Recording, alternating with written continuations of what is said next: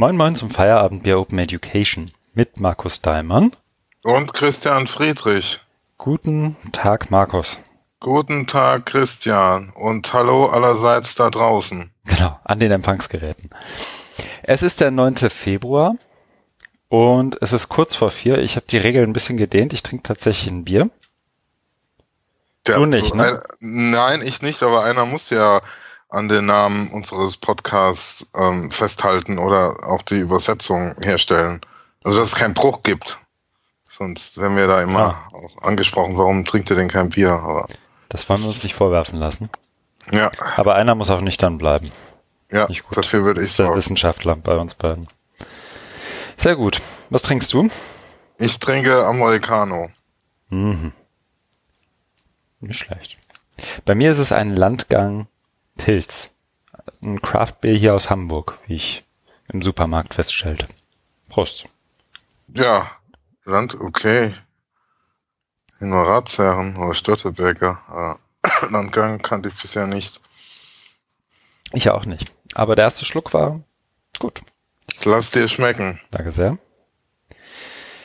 Dann lass uns auch gleich dazu kommen, ob wir Feedback bekommen haben oder was für Feedback wir bekommen haben. Es gab Feedback, über es gab sehr freuen. Feedback, so ist es. Äh, zum einen wieder, ich glaube zum zweiten Mal von David, dem Doktorand, auf ähm, seinem, also auf Twitter und auf äh, YouTube auch. Er hat ja jetzt auch nochmal eine Zusammenfassung. Ich habe ihn ja auch nochmal gefragt, ob er, äh, das weil ich ihn auf der LearnTech getroffen habe vor, vor zwei Wochen, und dann ähm, habe ich ihn auf Twitter nochmal gefragt, ob er eine Zusammenfassung schreibt. Da dachte ich halt noch so oldschool-mäßig, man schreibt eine Zusammenfassung im Blog. Dann meinte er, das Schreiben ist so 90er, er hat seinen eigenen Videokanal. Und da hat er das auch tatsächlich gemacht, weil da ist mir auch klar geworden, warum der da mit so einem Selfie-Stick auf der LearnTech rumgerannt ist. Mhm. Dann habe ich nämlich die Videos jetzt gesehen, also aus einer anderen Perspektive, ne? weil ich habe ja dann immer hinter rumlaufen sehen mit dem Ding und ja, und da, da hat er jetzt zwei oder drei Videos von der LearnTech, also auf der LearnTech und jetzt eins nochmal Nachgang, wo er uns empfiehlt und ja, uns, äh, wir freuen uns sehr darüber.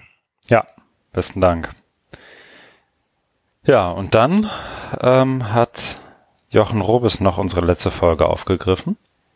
Genau. Haben wir kurzen, gesehen. Mit kurzen Köpfe aufhauen hat er, genau, äh, freut uns auch sehr in seinem äh, in Blogpost erwähnt dass er die da wohl gerade gehört hat oder dass die da gerade reinkam. Ja. Genau, dass du launig bist, wurde geschätzt. Ja, freut mich sehr. Gerne immer wieder. Ja, hier kann ich sein, wie ich bin. Genau. immer wieder launig. Ja. Sonst ist bei mir, glaube ich, nichts angekommen. Wenn ich okay. drüber nachdenke. Hast du irgendwas? Mm, nee, auch nicht. Dann lass uns voranschreiten und drüber reden, was wir gemacht haben. Mhm. Dann fang doch du mal an. Jo. Ja, also wie schon letztes Mal angekündigt, ich war irgendwie wieder im, im Wikiversum, wie man wohl sagt. So langsam gewöhne ich mich dran. Also das war wieder eine recht intensive Woche, beziehungsweise recht intensive drei Tage mit Einarbeiten. Ähm, es ist auch, was habe ich, das habe ich ja eigentlich schon beim OR Festival gemacht, aber diese Woche ist auch der Lightning Talk zum Podcast live gegangen, den wir eigentlich zusammen machen wollten, aber das hat dann ja sozusagen aus logistischen Gründen nicht geklappt.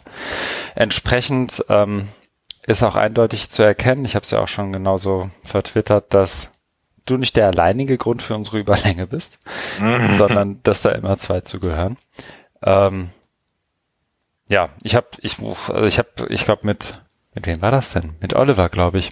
Oliver Tacke kurz drüber gesprochen nach dem Pod, äh, nach dem Talk, dass er irgendwie auch bezeichnend sei, dass der Podcast, der im Schnitt knapp zwei Stunden läuft, dann auch im Lightning Talk Gefahr läuft zu überziehen. Aber so viel war das ja gar nicht. Ich habe mir den Lightning Talk ja. auch nochmal angeguckt. Mhm. Das ist ja auf fünf Minuten begrenzt, oder? Ja, genau. Und normalerweise. Es waren irgendwie sechs Minuten oder so. Nein, nein, nein, nein, nein. Es waren fünf. Also da kommt dann auch ein Signal und du hörst so das Signal ganz am Ende und dann bin ich auch praktisch fertig. Ähm, ja, normal musst du, das, das Einzige, was du halt machen musst bei so einem Lightning Talk ist halt das wirklich lange und viel üben. Ne? Und wenn es irgendwas gibt, was ich da vorher nicht gemacht habe, schändlicherweise, dann eben viel üben. sondern ich dachte ja noch bis morgens, dass wir das zusammen machen. Ja. Ähm, und dann war es halt, wie es ist. So ein, zwei Sachen kommen, glaube ich, trotzdem rüber. Ja, also ich habe mir das äh, angeguckt und wollte dann dir nochmal danken. Ich fand es wirklich toll, wie es rüberkommt. Und ähm, auch, dass du da so kurzfristig angesprungen bist, weil bei mir ähm, war das ja alles ziemlich überfüllt, die Verpflichtung beim OER Festival. Ich ja immer drei Sachen parallel hatte und das dann auch mal so bei mir da immer so ein, äh, eingetröpfelt ist, jetzt dann, okay, dann muss ich da sein und dann noch da und dann noch da, also muss ich jetzt irgendwas absagen und ja, dann ist leider auch der Lightning Talk drunter gefallen. Ja. Weil ich dann parallel irgendwas moderieren sollte. Ja. Und deswegen danke, aber ich finde es auch gut und die kleine Überziehung ist wahrscheinlich dem geschuldet, weil du dann erklären musstest, warum ich nicht da bin. Das sind die ja. paar Sekunden. Ich gucke jetzt echt nochmal, während wir sprechen, nach. Ich bin mir fast sicher, dass die das, das können eigentlich nur fünf Minuten sein. So, ich drücke auf Play. Fünf Minuten und fünf Sekunden ist dieses Video lang. Okay. Und am Anfang gibt's so ein Intro und Outro. Ja, dann perfekt. Ja, du bist ein Naturtalent. Besser ja, ich, hätten wir zusammen nicht machen können. genau. Ja, nee, das ist live, kann man sich gerne angucken, ist verlinkt in den Show Notes. Und dann habe ich noch überlegt, ähm, welche Konferenzen es jetzt sozusagen für mich werden und welche nicht. Und ich habe ein bisschen mit mir hin und her gehadert, habe aber festgestellt, dass es entweder die OR 18 oder die OE Global wird für mich. Mhm. Und ich habe mich für die OE Global entschieden. Mhm. Das heißt, ich fahre nach Delft und nicht nach Bristol, was irgendwie blöd ist, weil ich bei beiden was eingereicht habe, was auch angenommen ist. Mhm. Da überlege ich mir jetzt, wie ich das mal so mache. Mhm. Ja. Und ich habe das erste Mal tatsächlich, oder was heißt das erste Mal, seit, seit langem mal wieder, betreibe ich relativ aktiv mehr oder weniger sowas, was man früher wohl Geschäftsanbahnung genannt hätte. Also ich spreche mit Menschen darüber, ähm, ob man nicht zusammenarbeiten könne oder so. Okay. Kann ja nicht nur Wikimedia machen. Nee, das nee. mit der Miete. Hm. Ja, ne, das bin, das ist so bei mir der Stand. Okay. Mhm. Bei mir war jetzt ähm, auch nicht viel Aufregendes. Es, die Woche war jetzt ruhig. Mhm. Keine, keine Reisen, die kommen erst wieder. Also Business as usual habe ich da mal reingeschrieben, oder mhm. ist mir doch noch was eingefallen, nämlich ich arbeite gerade an dem, an diesem Special Issue für also so ein Themenheft ähm, der Zeitschrift Medienpädagogik. Mhm.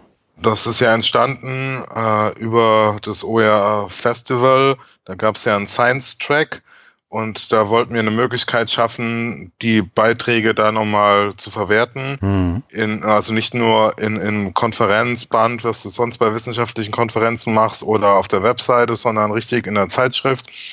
Und da bin ich eben auf Medienpädagogik gestoßen, weil die das ja auch schon öfter gemacht haben und die sind auch Open Access und genau, da habe ich mit denen Kontakt aufgenommen und das haben wir jetzt äh, einen Call, also das ist jetzt auch ein bisschen äh, größer geworden, also nicht nur Deutschland, also Thema ist äh, Forschung zu OER, also ganz mhm. breit, ganz allgemein.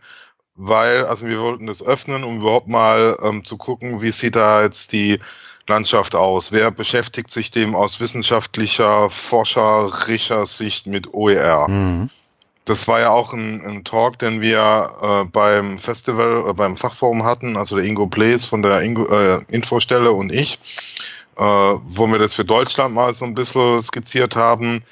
Dann gab es ja noch andere Beiträge beim Science Track, ähm, die könnten dann auch, wenn sie wollen, im, in der Zeitschrift erscheinen. Plus der Klaus Rumler von der, äh, von der Zeitschrift Medienpädagogik hat mir gesagt, dass es letztes Jahr auch eine internationale Konferenz gab, so eine ähm, Educational Konferenz. Und da gab es wohl auch einen Track zu OER. Und die ähm, hätten auch Interesse dran. Und das wird jetzt irgendwie alles zusammengelegt. Okay. Also es, es verwurschtelt sich und Jetzt ähm, wird es dann eben nochmal geöffnet und das heißt dann jetzt eben nicht, äh, wie es eigentlich angedacht war, äh, Forschung OER in Deutschland, mhm. sondern europäisch. Ja. Mhm. ja, und da basteln wir jetzt noch rum. Das sind dann verschiedene Dinge zu tun. Einmal diesen Ausschreibungstext, der jetzt auf Deutsch und auf Englisch. Plus, ähm, äh, ich, ich muss auch noch Gutachter, Gutachterinnen äh, organisieren, weil es ja auch wissenschaftlichen Standards genügen soll. Da brauchst du ja so ein äh, Double-Blind Peer-Review-Verfahren. Mhm. Und da hat er mir gesagt, es wäre gut, wenn ich da schon mal anfange, äh, mir Gedanken zu machen. Und ja, da bin ich auch gerade dabei, so eine Liste zusammenstellen und die Leute anzusprechen. Also, mhm. weil dieser, dieser Call hat ja dann eine Deadline. Wir haben jetzt mal 31. Mai genommen. Dann kommen ja irgendwann die Beiträge rein und dann müsste es ja den Gutachter, Gutachterinnen geben und die sollten dann da eben auch entsprechend Zeit haben, dass es nicht äh, drei Monate liegen bleibt, sondern das Review dann einigermaßen zügig gemacht wird, weil das geht dann wieder zurück. Dann nochmal Überarbeitung. Ja. Das zieht sich ja immer. Und ja, das ist halt so Vorbereitung eben, was ich da gemacht habe. Okay. Ja. Kann man da schon äh, irgendwas drüber lesen? Nee, ne? Nee, ich jetzt einfach mal den Link eingebaut zur, zur Seite von dem von der Zeitschrift? Nee, also der, das, das, das sind wir gerade dran. Er hat mir vorhin, gerade ein paar Minuten vor unserer Aufzeichnung, äh, einen Link geschickt, also der Klaus Rumler von der, der Zeitschrift, dass, dass wir da jetzt irgendwie so einen Bereich eingerichtet haben. Da kann ich jetzt ein bisschen dran rumspielen und mhm. der wird dann, wenn wir das jetzt abgesegnet haben oder ja soweit abgeklärt haben, dann geht das Ding online. Da würde ich dann mhm. natürlich nochmal äh, verbreiten und erwähnen. Okay. Das ist nur so mal so Vorab-Teaser. Alles klar. Sonst was auf dem Planet Diamond passiert?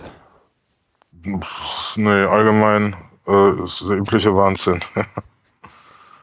Oha, na gut. Alles klar.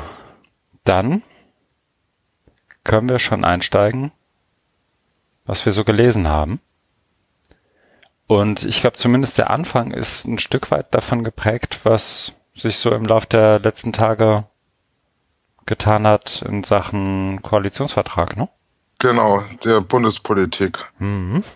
Und also den ersten Artikel den hast du ja ähm, rein von Jan-Martin Viada, mhm. äh, wo, wo Grundlage war ja irgendwie Sondierungsgespräche. Und genau. ich habe danach dann, also der, der Koalitionsvertrag wurde dann veröffentlicht, mhm. den habe ich mir dann auch nochmal angeguckt und ja, das können wir jetzt irgendwie zusammen machen, weil Grundlage, also Koalitionsvertrag ist ja jetzt, also ich meine, der ist ja noch nicht abgesegnet, es stehen ja jetzt noch irgendwie bei der SPD dann äh, Mitgliederabstimmungen äh, fest und äh, aber es ist schon mal, also es ist natürlich ein, ein fortgeschritteneres Dokument als diese, diese Sondierungsgespräche, mhm. was da im Blog war. Deswegen würde ich jetzt vorschlagen, dass wir direkt zum Koalitionsvertrag ja. gehen. Außer, außer du hast da was. Nee, ich habe also hm? ich habe mir vorhin den Blogpost auch nochmal angeguckt ja. und das sind ja viele Dinge sind ja sind ja da drin. Also ich habe ja. mir jetzt stichpunktartig eben aus dem Bereich, also ist dann so irgendwie äh, im Koalitionsvertrag ein ein Kapitel, äh, was ich mir ins, was, was ich mir eben gründlicher angeguckt habe. Nee, genau, Wobei, genau, das habe ich, also ich habe ja auch gemacht. Äh, ich habe tatsächlich, ja. muss witzigerweise, ich habe gesehen, du hast so der, ähm, zu dem bei der CDU gehosteten Vertrag verlinkt. Ich habe mir den SPD-Vertrag angeguckt. Das wäre jetzt eigentlich der, die, der Test, ob der wirklich der gleiche ist. Aha, sehr gut. Also Nein. Im Kern geht es um Kapitel 4 ja. ähm, im Koalitionsvertrag, das da heißt Offensive für Bildung, Forschung und Digitalisierung. Mhm. Genau. Und aber witziger, also was heißt witziger, nicht ganz so witzigerweise, es gibt, das hat mir dann der ähm, Erik Steinhauer ähm, nochmal per Twitter geschrieben, mhm. dass ähm, äh, der ist ja so im Bereich Urheberrecht und Open Access unterwegs und da gibt's ja an anderen Stellen auch noch irgendwie äh, mhm relevante Passagen. Die habe ich jetzt mir nicht so angeguckt, weil ich da auch nicht so drin bin und nicht die ganzen 120 Seiten sind lesen wollte. Oder 170 sind es ja sogar. Und deswegen habe ich mich jetzt nur auf äh, Hochschule und Digitalisierung und so. Ja, ich glaube, das ist, also wir müssen es ja jetzt auch nicht im, wie soll ich sagen, das im Detail wirklich auseinander zu, ne zu nehmen, würde ich auch wahrscheinlich anderen überlassen. Aber ja. man kann die Sachen ja zumindest mal ansprechen und schauen, was man davon hält. Weil ich glaube, genau. bei ein, zwei Sachen haben wir auch eine etwas andere Meinung als das, was ich sonst so überlese, dass es schön ist. Aber kommen wir dann zu.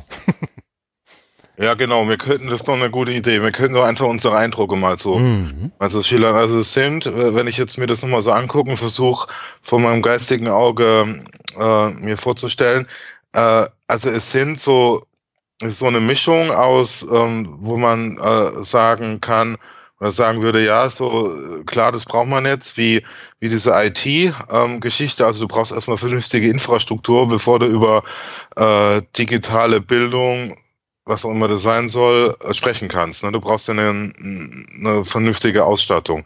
Dann kommen aber so Dinge wie jetzt ähm, hier dieses Open University Network mhm. äh, für Fernhochschulen, wo ich mir frage, wo, ja, wo das, wo das halt herkommt, was und, mhm. und was es soll. Ne? Also das sind, also insgesamt finde ich, ist es aber, äh, das ist halt oft so in der Politik, es fehlt halt an konkreten Ideen, wie jetzt Bildung im digitalen Zeitalter ausgestaltet sein soll da, da, da ist es halt immer sehr schwammig beziehungsweise sehr dünn. Das haben wir ja in anderen Dokumenten auch schon gesehen. Ob es jetzt hier, was war das, KMK-Strategiebildung in der digitalen Welt, da kann ich mich auch dran erinnern, dass es relativ dünn war. Und hier wird halt lang und breit über äh, IT, Weltklasse IT-Infrastruktur hin zu ne, Gigabit, Land und so weiter. Aber wenn du dann mal genauer guckst, was weil es ja gerade hier um Bildung geht, äh, was dann genau passieren soll, dann wird da irgendwie von online, also dass Hochschulen sich öffnen sollen und eigene Online-Angebote erstellen sollen, beziehungsweise die von anderen Hochschulen nutzen sollen. Mhm. Das ist, also ja, also man, das gibt's ja auch schon seit 15 Jahren oder so, oder länger also so ganz, schon, ne? oder noch länger, also das so so ganz so hinten dran sind die Hochschulen, also 20 Jahren, würde ich mal sagen. Äh, da gibt's damals gab es schon so Experimente, Vorlesungsaufzeichnungen zu machen und dass ähm, Hochschulen, also ich kenne das noch aus Baden-Württemberg, so ganz im Sinne des Ursprungsgedanken des Internets, ne, sie aus dem Militär entstanden und aus dem Forschungsbereich, dass Hochschulen sich da vernetzen und dann eben äh, über Vorlesungsaufzeichnungen, also es gab schon 98. Und das ist natürlich dann alles andere als jetzt hier irgendwie zukunftsgewandt, sondern äh, irgendwie ja, eher tröge oder eher uninspiriert. Ja, also gerade zum Thema Infrastruktur bin ich auch, also das ist ja auch echt schwer in Deutschland zu leben und nicht zynisch zu werden. Ne? Also ja. ähm, so, so, ich glaube, das können irgendwie andere Podcasts und andere Medien viel besser als als wir zwei, sich da irgendwie im Detail zu auszutauschen, aber so dieses ähm, die, die, die Saga vom, von dem Licht, das durch Kupfer geht und, und all die, die Sachen, die bei der Telekom irgendwie ausprobiert werden, aber eben auch die, ähm, ich weiß gar nicht, wo ich es gesehen habe. Irgendwo gab es jetzt einen Zusammenschnitt von, ähm, ich glaube, Merkel-Zitaten von 2004, 2005 bis heute, wo sie jedes Mal davon spricht, innerhalb der nächsten drei Jahre muss Breitbandausbau irgendwie passieren. Ja. So, Volker Kauder stellt sich hin und erzählt, dass, ähm, oder wo war es, ich glaube in der Welt, ähm, dass Digitalisierung ja jetzt irgendwie auch auf so, dass er dazu ja so wenig höre. Oder was, was, war, was war das Zitat nochmal? Ich kann es nochmal nachgucken. Also so, da gab es dann auch einen ziemlich polemischen und ich glaube auch schwer, also ich fand ihn schwer lesbar, aber irgendwie inhaltlich richtig, äh, Beitrag von, von Sascha Lobe auch nochmal zu, dass das irgendwie ein, ein riesen, also wirklich, dass da viel Veralbern halt auch bei ist und, und also mhm. Davon, aber davon abgesehen, jetzt sozusagen auf den Bildungskontext, ich fand überraschend, jetzt abgesehen von Detaillösungen, wo ich die eine oder andere tatsächlich auch begrüße und irgendwie gut finde, ich fand überraschend, mit was man so zufrieden ist. Wenn sowas mal ein halbes Jahr dauert. Also das war eher mein Eindruck sozusagen als jemand, jetzt mal losgelöst von irgendeinem Bildungskontext, wie zufrieden Leute auf einen Koalitionsvertrag reagieren, wenn man sie nur lang genug hängen lässt. so, weißt du? Nee, wie, also, wie meinst du das? Ich fand, mein Gefühl ist, dass die Erwartungshaltung an das Papier, das am Ende rauskommt, am Ende schon wirklich relativ gering war, einfach weil es so lange gedauert hat, bis es tatsächlich da war. Mhm. Oder können wir genau umgekehrt sagen, da haben sich alle länger Gedanken gemacht, dass soll mal was Vernünftiges dabei rumkommen. Mhm. Ja, also wenn das die Erwartungshaltung war, dann bin ich überrascht, dass, dass die Leute zumindest, die ich so gerade im Bildungskontext irgendwie verfolge, so relativ zufrieden sind, glaube ich. Ja, das habe ich auch gesehen. Ich weiß, vielleicht folge ich aber auch den falschen Leuten dann. Ich also weiß, worauf du anspielst. Aber das sind ja im Prinzip schon relativ, also wie soll ich sagen, eher die kritischen Leute. Also jetzt nicht die systemzerstörerischen, disruptiven, die irgendwie schreien, das Silicon Valley sollte uns alle übernehmen. Den folge ich ja wirklich, also nicht bei Twitter. Ja, ja. Aber ähm, so die, die schon der Meinung sind, dass das Bildungssystem als solches hier und da mal ähm, auch grundlegend geändert werden müsste, um irgendwie ein Stück weit anderen, anderen, auf andere Gegebenheiten Rücksicht nehmen zu können oder darauf eingehen zu können. Ähm, die waren eigentlich alle mit dem Koalitionsvertrag relativ einverstanden, was ich so mit. Ja, aber das, ähm, das ist ja drin. Also das ist ja genau der Punkt jetzt hier, wo wir vielleicht auch mal drauf eingehen ja, können. Lass uns gerne mal machen. Ähm, Kooperationsverbot soll ja abgeschafft werden. Ne? Also ich habe mir das auch mal angeguckt. Bisher gibt's ja ähm, so ein Passus, dass der, also äh, Bildung ist ja generell Ländersache.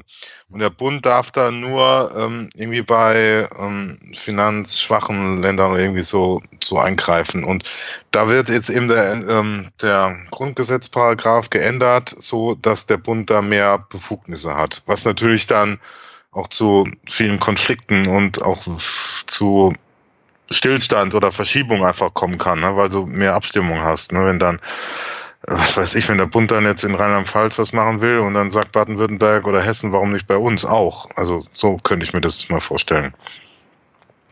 Und ja, da, aber ist das nicht auch noch, also ich bin wirklich ja. im, im, Detail gar nicht, denn was den Punkt angeht, bin ich im Detail gar nicht so, so richtig drin. Ich habe das aber wahrgenommen als ähm, das Kooperationsverbot wird, wird nicht komplett aufgehoben, sondern eben dieses, dieser Passus der Finanzschwachen ähm, oder es, wer, wer finanzschwach ist, darf gefördert werden, da wird das Finanzschwach letztendlich gestritten, äh, gestrichen. Genau. Aber das hebt ja noch nicht sozusagen, vielleicht ist das auch irgendwie Haarspalterei, aber das hebt ja an sich noch nicht das Kooperationsverbot auf, sondern weitet letztendlich nur die Ausnahme des Kooperationsverbots aus, oder?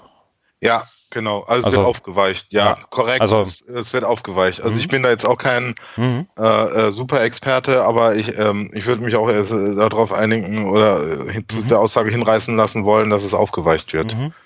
Okay, nee, weil dann habe ich aber da würde ich auch, also da wäre ich, würde ich tatsächlich auch gerne berichtigt werden, wenn du oder ich wieder falsch liegen. Also wie bei allem ja immer, aber vielleicht hört ja, ja jemand zu, der da Experte ist. Der Hintergrund ist ja, ähm, dass es ja viel Kritik am, am Föderalismus gibt. Das heißt, also gerade weil eben Bildung Ländersache ist, können die einzelnen Länder ja das frei gestalten. Und ähm, der Bund ähm, guckt dazu, der kann im, im, mhm. im bei, ähm, bei Themen wie jetzt OER gibt's ja eben die Förderung, dass, dass man da jetzt eben äh, was macht und das eben für ganz Deutschland. Aber das Problem ist ja, dass du halt, also gerade wenn man jetzt bei Schulen ist mit ähm, Abitur, die, also das kann ich mich noch zu meiner Schulzeit erinnern, wo ich in Baden-Württemberg Abitur gemacht habe, da hieß es immer, das ist viel schwerer als in Hessen. Das heißt, ähm, manche sind dann irgendwie auch nach Hessen. Also die, die weil, weil ich da gerade an der Grenze war, also mhm. Nordbaden-Württemberg, Südhessen und auch noch Rheinland-Pfalz, ne, das ist das sogenannte Dreiländereck, mhm. da konntest, also da gab es einige, die dann, also hat man es immer so mitgekriegt, die dann eben Abitur in Hessen gemacht haben, weil das viel leichter war als in Baden-Württemberg.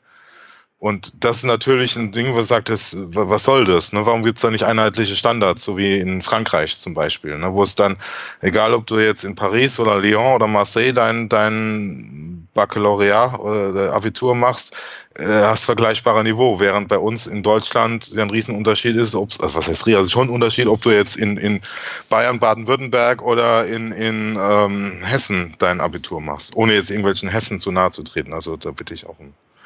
Sorry. Ach, Aber naja, also und, und das ist eben der Hintergrund, also dass es da vielleicht eine, eine Angleichung mhm. gibt, ne? Und deswegen, dass der Bund da mehr äh, Kompetenz hat über die Aufweichung des Kooperationsverbots. Mhm. Ich meine, das ist ja so ein bisschen auch der, der es gibt ja den, den Trend zum Zentralabitur, ne?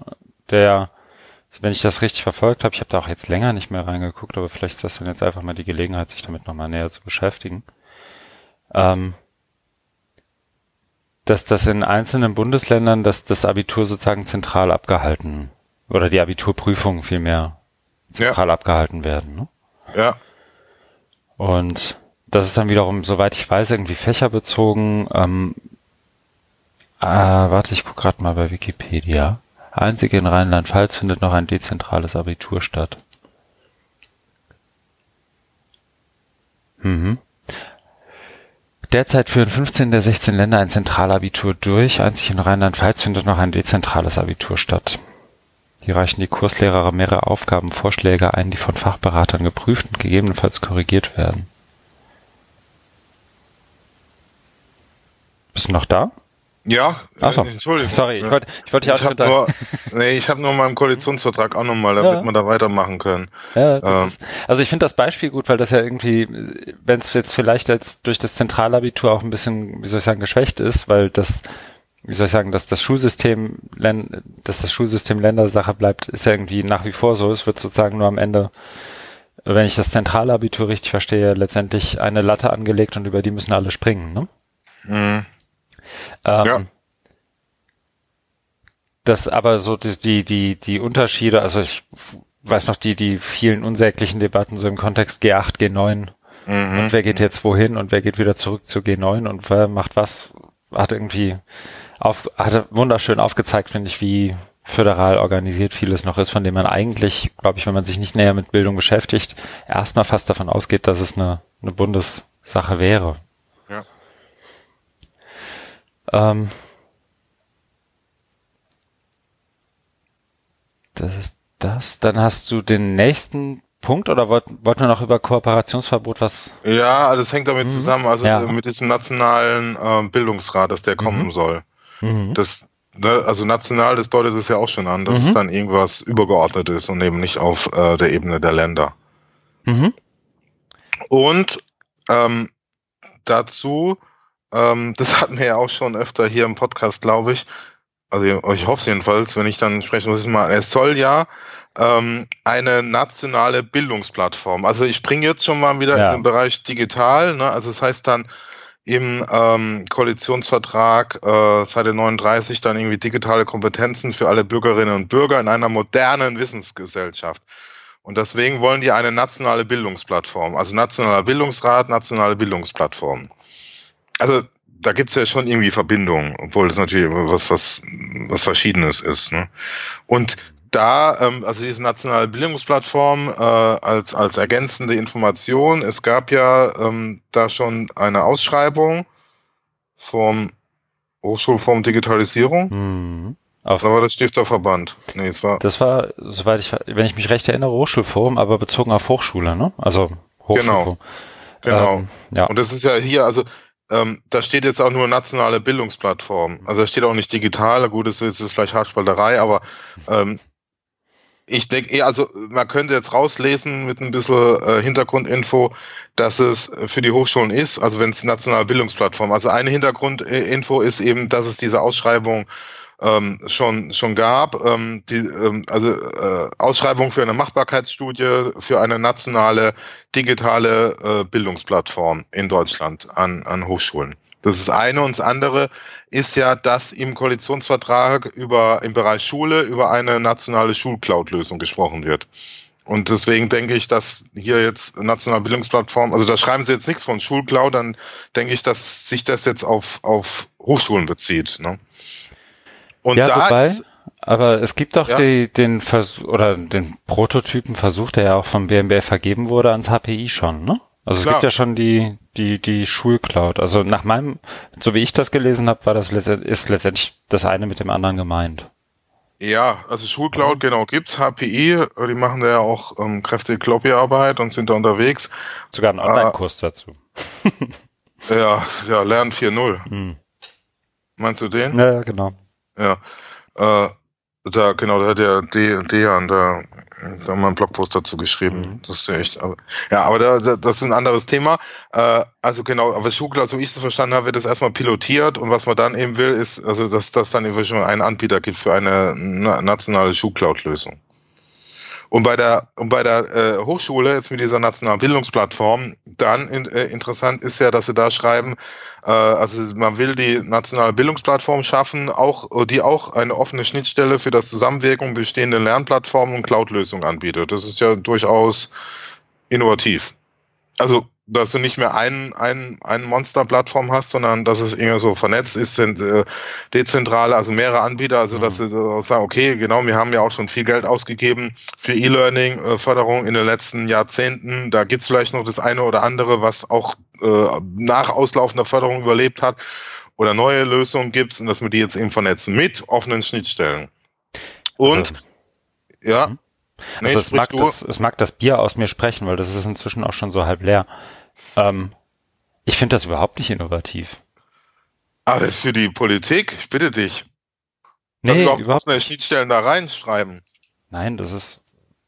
Aber gut, ne, lass uns erstmal durchmachen. Ich glaube, wie wir es insgesamt bewerten, ist wahrscheinlich dann, ist ja auch individuell wahrscheinlich ein Stück weit unterschiedlich. Aber Genau. ja, Also- lass uns ruhig erstmal weitermachen. Hm? Also ich glaube, man merkt eben, ähm, was mir jetzt nochmal so auffällt, ist, man merkt eben, das ist so ein, ein buntes Potpourri, ein, ein bunter Blumenstrauß, ein Konglomerat an, an verschiedenen Ansätzen. Ne? Und also es ist jetzt nicht so die, die, also das sind einige interessante Dinge drin, aber insgesamt, ne? also wo du jetzt auch sagst, das ist nichts Innovatives. Ne? Oder jetzt kommt nämlich, also Bildungsplattform, nationale Bildungsplattform finde ich jetzt auch nicht wahnsinnig innovativ, weil das gibt es ja in anderen Ländern schon, wie jetzt in, in, in Frankreich schon seit ein paar Jahren. Äh, ah, oh, aber äh, dann geht's ja noch weiter. Also im, im gleichen Absatz kommt er dann im Rahmen, also ich zitiere jetzt nochmal, im Rahmen einer umfassenden Open, äh, Open Education Resources Strategie wollen wir die Entstehung und Verfügbarkeit, die Weiterverbreitung und den didaktisch fundierten Einsatz offen lizenzierter, frei zugänglicher Lehrlernmaterialien fördern und eine geeignete Qualitätssicherung etablieren. Also dann kommt da nochmal ähm, eben OER mit rein, wo man sich für ja wie, also passt halt vielleicht nicht immer so, so ganz zusammen. Aber es ist schön, dass es, dass es jetzt eine, eine umfassende OER-Strategie äh, geben soll. Hm.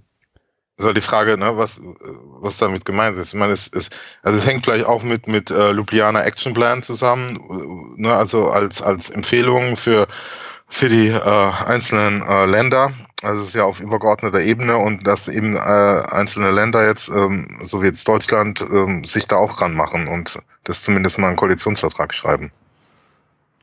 Hm. Also ich habe mich, also erstens, ich habe mich gefreut, aber ich habe es auch erwartet, dass das OER irgendwie da eine Rolle spielen. Und ich finde es auch gut, dass, also dass sie sozusagen so, wie soll ich sagen, so breit angelegt ähm, drüber gesprochen wird und gesagt wird, das möchten wir jetzt.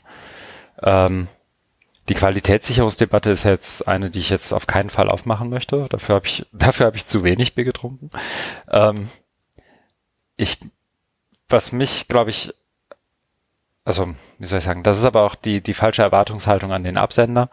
Ähm, und was ja sozusagen auch, wie soll ich sagen, der Job von dir, mir und vielen anderen ist, dafür irgendwie zu sorgen oder ab und zu mal einen Impuls beizutragen oder was auch immer, ist halt ähm, die, die Tatsache, dass du letztendlich das OER gerade zum Beispiel noch ähm, so gedacht werden, so wie ich das zum Beispiel lese und so, was ich so, so höre davon, äh, gerade so aus, aus Kreisen der Politik, ist, dass da letztendlich ähm, Dinge ersetzt werden sollen, die man ohnehin schon tut, nur eben durch frei lizenzierte Materialien zum Beispiel. Mhm. Ne? Also, dass du ähm, die gleichen, die gleichen Dinge weiter tust, die gleich auch in den gleichen Logiken weiter äh, Dinge tust und letztendlich so, das ist ja auch so eine diese diese Digitalisierungsdebatte äh, oder die, die oder vieles von Digitalisierung und Bildung wird ja in die Richtung geprägt, dass du einfach ähm, im ersten Schritt mal davon ausgehst, dass du das eine durch das andere ersetzt. Dann hast du schon was gemacht und dann kommt sozusagen die nächste Evolutionsstufe irgendwann da drüber und dann die nächste Ja. und dann die nächste. Ne? Ja. Und ähm, ich hätte gehofft, dass wir ein bisschen weiter sind schon und nicht nur denken, ach Mensch, jetzt ersetzen wir mal das Schulbuch durch irgendwie ein OER-Schulbuch oder so. Und für mich liest sich das noch so. Ich mag das aber auch einfach, weil ich Pessimist bin, da irgendwie reininterpretieren. Ja. Ähm, ich finde bei der Plattform, und das ist ja auch, ähm, äh, ich weiß gar nicht, letzte, vorletzte Folge, ich glaube, wir haben es auch in der letzten Folge kurz angesprochen bei, bei Bildung Zukunft Technik, den, den Edufunk-Kollegen von äh, Guido, also Guido und Felix, ähm, ging es ja, ich glaube, vorletzte oder die davor, die Folge drehte sich letztendlich um, ich glaube, sie haben es genannt, Lobbyismus in der Schule. Stimmt. Und da war ja auch, ähm, mit Namen nicht so, nicht so doll am Freitagnachmittag, aber René Scheppler, Ja, Ren, ja. äh, Bildungsradar, Bildungsradar und, auf Twitter. Und den anderen Gast habe ich leider, ich habe den Namen einfach mir nicht behalten. Ähm, da ging es aber auch so ganz kurz mal um, um HPI, Schulcloud und, und, und das, was sozusagen damit in Zusammenhang steht. Und was ja immer wieder deutlich wird und gerade wenn man irgendwie über Open redet, finde ich, es halt- gibt halt verschiedene Dimensionen von Openness, da sind wir wieder. Ähm, Mhm. kann man halt auch mal öffnen, wo Gelder herkommen, wo die hinfließen und mit welcher Berechtigung die da hinfließen, wer wann wie von wem beauftragt wird. Also Stich, also alles, was im, irgendwie mit Open Governance vielleicht zu tun hätte im weitesten Sinne. Mhm. Ähm, das, das interessiert mich auch einfach, weil dahinten, dahinter stehen ja schon, also ich will gar nicht sonderlich weltverschwörerisch daherkommen, aber hinter so einer Cloud und hinter so einer nationalen Plattform, wenn die dann schon so heißen muss, stehen natürlich auch Interessen und Klar. die möchte ich halt gerne beurteilen können. Und die sind ja auch nicht so transparent. Ne? Genau. Oder, also, oder das, das wird ja, glaube ich, dann nicht Gegenstand einer, einer Debatte sein sondern das ist ja jetzt schon Teil der Lobbyarbeit, dass, dass, dass man eben das so hinbekommt, dass es jetzt im Koalitionsvertrag steht und dass man sich schon drauf geeinigt hat. Und da ist ja dann schon die Debatte mhm. vorformatiert. Und genau. dann das, das hat man ja auch bei der Machbarkeitsstudie gesehen. Also ich habe das so mitbekommen, dass es dann eben nur, was weiß ich, eine Handvoll oder zwei Hände voll Anbieter geben kann, die sich überhaupt darauf bewerben. Ja, wenn überhaupt. Wenn eben, also eher eine Handvoll. Genau. Aber, und mein Punkt ja, ist auch nur in okay. und dem und ich, das kann ja durchaus sein, dass hinterher alle beschließen, ja, wir brauchen so eine Plattform. Und ja, die soll aus Potsdam kommen, meinetwegen. Aber ähm, dann halt irgendwie anders und nicht so. Und also ich habe keinen sonderlichen Prass auf irgendwen in Potsdam, aber mich stört irgendwie schon, dass in dem Moment, wo ein Koalitionsvertrag live geht, wahrscheinlich irgendwie irgendwo im Speckgürtel Berlins die Korken knallen. Mhm. So gerade in dem Kontext, weil mhm. das hat dann, also wenn man schon Open denkt und wenn man über Open nachdenkt, dann ist es eben nicht nur eine reine Content-Debatte und guck mal, das siebte Klasse Schulbuch Mathematik ist jetzt ja, ja. CC by SA. Ja, aber da, da, da sind wir auf, überhaupt noch nicht so weit. Also das ist ja gefühlt Lichtjahre entfernt. Ne? Mein Punkt ich wollt, mein ja, Punkt das wird ein, ein Satz noch, dann, dann, dann trinke ich weiter in Ruhe mein Bier und Grummel. Ähm, mein Punkt ist nur, ich habe mich gewundert so und ich habe selber auch die Füße stillgehalten größtenteils, ähm, dass diejenigen, die, die ich sonst irgendwie als diejenigen wahrnehme, die sowas irgendwie kritisch begleiten würden und, und einen ähnlichen Punkt vielleicht machen würden, im Laufe der Woche das erstmal nicht getan haben, sondern so getan haben, als sei das erstmal eine, eine stramme Leistung, die dieser Koalitionsvertrag für Öffnung und Digitalisierung von Bildung hingelegt hat. Das finde ich nämlich überhaupt nicht. Und jetzt ja. lehne ich mich zurück und grummel weiter. Okay. Ähm, das wollte ich nur irgendwie. Aber dann, loswerden. also wenn ich jetzt deinen Punkt so richtig mhm. ähm, äh, nehme, dann wäre doch die Idee, dass du mal aufschreibst, was für dich ein idealer Koalitionsvertrag wäre um mal genau diese, warte, also ich, ich mhm. stimme dir dazu. Mhm. Ich finde es auch gut, aber ähm, im Sinne von konstruktiver Kritik, dass mhm. man da mal vorangeht und versucht das nochmal so ein bisschen äh, zu, zu befeuern. Dem, mhm. Also muss ja, muss, muss ja nicht so ausufernd sein, aber irgendwie so ein paar Stichworte oder so, mhm. finde ich, finde ich nicht schlecht. Ich also, wollte nochmal einen Schritt zurück. Entschuldigung, ja. ich versuche die ganze Zeit da einzuhaken, weil du hast da irgendwie zwei Punkte und ich wollte die nochmal so ein bisschen ja. trennen wenn es okay ist. Ja, klar. Du bist da, bist da über den einen so schnell rübergegangen, nämlich über OER mit, mit, ähm, aber da, ne, da stimme ich dir auch zu. Ich wollte das nochmal ähm, reinbringen. Da können wir vielleicht nochmal über die MOOC-Plattform, äh, nationale Bildungsplattform reden. Also bei OER äh, ist so mein Eindruck und deswegen wundert mich das jetzt auch ähm, mit, mit, wenn sie da reinschreiben, eine umfassende OER-Strategie. Äh, weil ich stimme dir dazu mit dem, was du sagst, ähm, dass das eine durch das andere ersetzt wird, eben ein, ein, ein Lehrbuch von Klett jetzt oder anderem Schulbuchverlag durch ein freies OER-Buch. Aber so wie ich das mitbekommen habe, ist ja genau jetzt noch die Problematik auch bei der Politik oder beim Ministerium, beim BMBF, dass man dafür noch keine Lösung hat. Und deswegen haben sie es wahrscheinlich auch so reingeschrieben, weil ich kann mich erinnern, äh, als ich im Dezember beim Beiratstreffen OER Infostelle war, dass wir genau darüber diskutiert haben und dass es dann auch um die Frage ging, gibt es denn aus äh, dem europäischen Kontext irgendwelche Best Practice Beispiele, wie man eben mit ähm, OER also nicht nur Geld sparen kann, sondern wie man es hinkriegt, dass man nach so einer Initialförderung, wie jetzt das BMBF gemacht hat, über ähm, Multiplikatoren, Sensibilisierung und so weiter, wie man es danach hinkriegt, dass, dass da was entsteht. Weil meine große Befürchtung ist, es wird wohl so sein, dass, also das ist glaube ich ziemlich sicher, diese Förderung, die jetzt gerade läuft, die ist ja für 18 mhm. Monate angedacht. Die, die laufen jetzt in den nächsten Wochen, glaub, Monaten mhm. läuft, läuft die aus.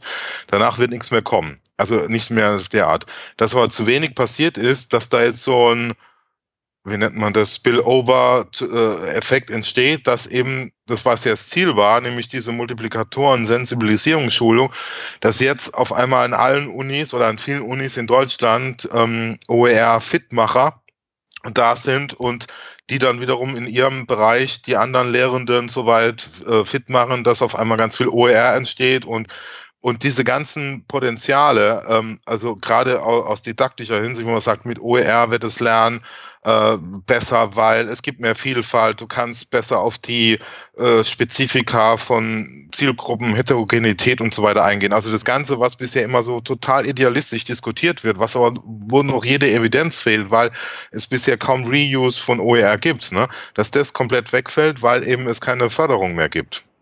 Das ist so meine, meine, meine Gefahr. Ne? Und wenn das und und dass da ja, dass da zu zu wenig ähm, entstanden ist und dass es da noch irgendwie was was was bräuchte. Und ähm, ja, also und und da war so war so mein Eindruck, dass die ähm, Politik da noch eine Lösung sucht, aber ja, vielleicht vielleicht entsteht da doch was. Also vielleicht bin ich auch zu pessimistisch. Ne? Aber auf der anderen Seite wäre, ist, ist es natürlich gut, wenn das jetzt hier im Koalitionsvertrag drinsteht, weil da könnte man die Damen und Herren da auch beim Wort nehmen und sagen, ich habe so reingeschrieben und wir brauchen da noch irgendwas. Also für OER-Lobby ist es, wäre das ja dann gar nicht verkehrt.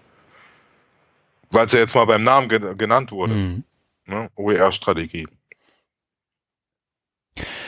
Ja, genau. Und ich glaube, mein, mein, meine Kritik fängt ja schon da an und so, so sozusagen um den den Köder jetzt mal aufzunehmen und zu sagen, wie, wie sähe denn so eine, oder wie ein Teil der Stichpunkte habe ich ja auch im Laufe der Woche zumindest nicht sonderlich offen, aber das ist in dem Fall, glaube ich, auch nicht unbedingt nötig. Zumindest mal als E-Mail so über die Flure bei der Arbeit geschickt. Ähm, und ich habe schon drüber nachgedacht, ob man da nicht irgendwie was draus, also ob ich die nicht nochmal irgendwie besser ausformuliere, die Stichpunkte, die ich da hatte und sozusagen kurz ja. einen Post draus mache. Ja. Ähm, mein, mein eigentlicher Kritikpunkt ist aber auch ein anderer, glaube ich, oder ein Teil meiner Kritik ist auch nochmal eine andere. Nämlich, dass ich, und das habe ich ja hier auch schon öfter gesagt, ich finde die OER-Debatte und die OER-Bewegung, wenn, wenn man es denn so nennen möchte, in ganz vielen Teilen, das ist ein super Einfallstor für viele andere Sachen. Mhm. Aber ich finde es halt auch zu kurz gedacht, nur über den Content nachzudenken. Ja, ne? absolut. Ne? Und das, da sind wir uns ja im Prinzip auch einig. Und ich verstehe ja. irgendwie, dass es irgendwie eine Infrastruktur braucht und dass es irgendwie, ähm, wo habe ich das denn nochmal? Ich glaube auch im Lauf der Woche oder bei der Friedrich-Ebert-Stiftung, da gab es ja nicht zu, zu, zu Unrechten Workshop Digitalisierung, obwohl kein Internet da ist. Ne? Also, und ich habe mir heute den Blog, ich habe heute erst den Blogpost gesehen von, von Mediale Pfade, ähm, und, und guck mir das auch nochmal an. Daniel Seitz. Genau. Und ja. da ist letztendlich, haben die Übungen für, für Lehrerinnen und Lehrer gemacht, wo es darum geht, Digitalisierung irgendwie näher zu bringen und Techno, also so digitale Technologien und so weiter näher zu bringen in Schulklassen, ähm, wenn dann kein Internet da ist. Und das ist ja letztendlich ganz oft die Realität.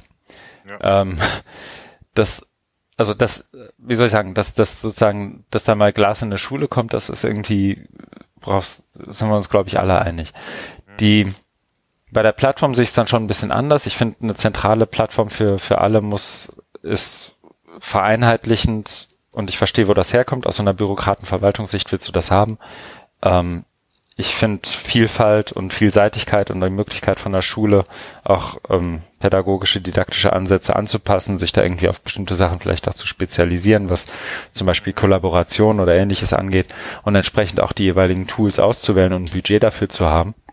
Mhm. Ähm, fände ich viel spannender, als zu sagen, übrigens, jetzt ist hier eure Plattform und da könnt ihr eure PDFs reinschmeißen und dann ähm, seht ihr noch, wie lange eure Schüler auf der Plattform waren und wir haben wiederum eine super Forschungsressource für die nächsten zehn Jahre Digitalisierung in der Bildung und Forschung. Mhm. Ne, also so, das ist ja, ich finde, das ist so eindimensional gedacht und das stört mich, glaube ich, am meisten daran. Ähm,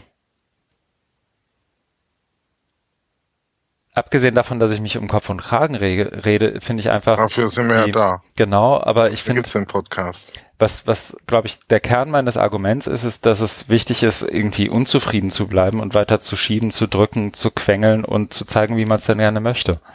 Und nicht zu sagen, guck mal, das ist jetzt aber geil, was sie sich da eine Woche lang ausgedacht haben. Und jetzt geben sie sich möglichst viel Mühe, mit einem Personalkarussell irgendwie abzulenken von den eigentlichen mhm. Schwächen.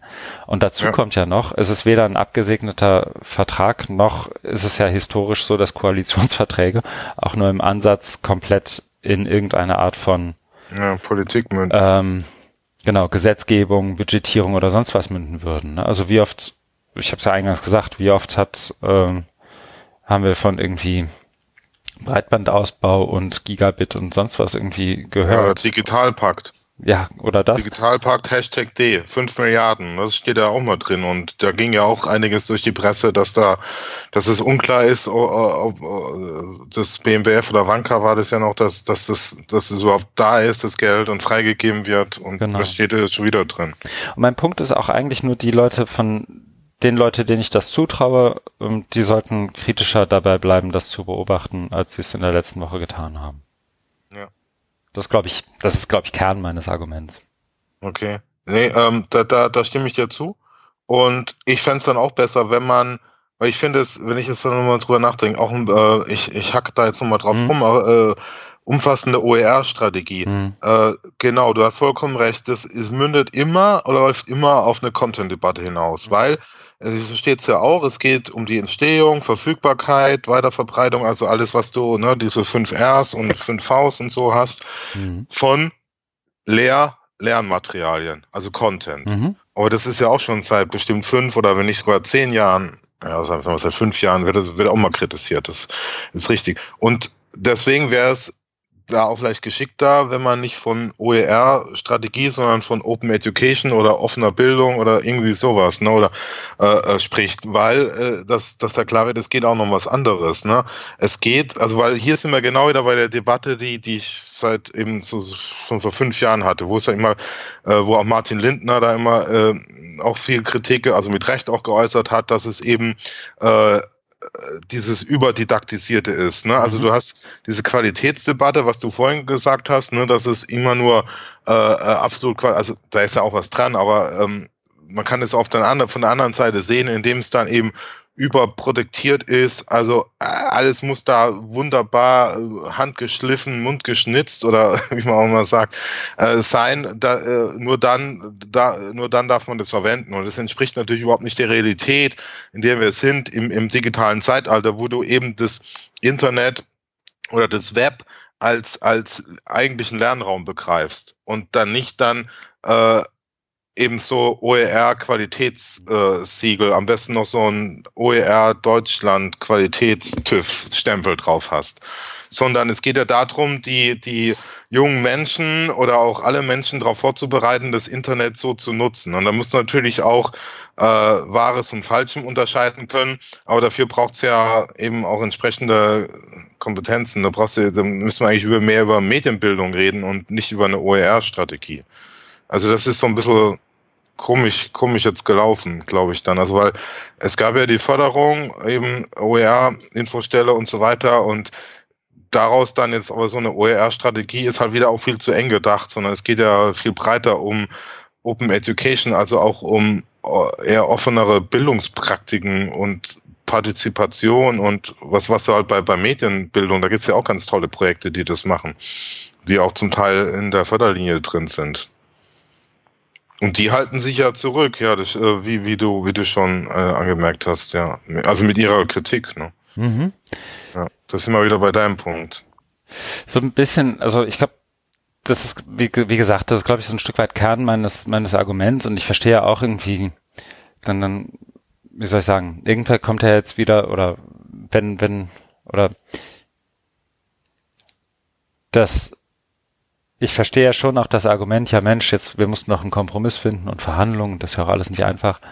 Aber ähm, ich hätte halt tatsächlich mir, mir zumindest mehr erhofft. Nicht unbedingt aus der Konstellation, aber ich finde, das hätte auch alles besser laufen können für Digitalbildung, Forschung und Öffnung. Ja. Ja. So, mal, um es mal nur in den Schlafgarten zu, zu nennen. Ja, noch vielleicht was zur Forschung, hm. das fällt mir gerade ein da ist ja auch mal zu hören von wegen hier Exzellenz, Exzellenz, ne? Ja. Und, und äh, das wird ja auch immer äh, kritisiert, auch mit Recht. Und da fehlt mir eben so als Gegenpol, wer dann eben, äh, weil ja immer die Lehre auch gegenüber der Forschung abfällt, dass man sagt, wir wollen jetzt ähm, keine Spitzenlehrer, natürlich wollen wir gute Lehrer, aber dass man dann eben da begreift, wie Digitalisierung Lehre besser machen kann oder Lehre unterstützen kann. Und das kommt ja, es kommt ja hier auch nicht so rüber. Nee, es wird, es wird, glaube ich, äh, ich habe was gelesen von Hochschulpakt soll verstetigt werden bis ja, glaub, auf ja. die nächsten sieben, acht Jahre oder sowas. Ja, ja, genau. Ähm, aber in dem Kontext wiederum, also es ist, hat sich nicht so gelesen, als würde irgendeine Art von Open- oder Digitalthema irgendeine Art von Verstetigung darin finden.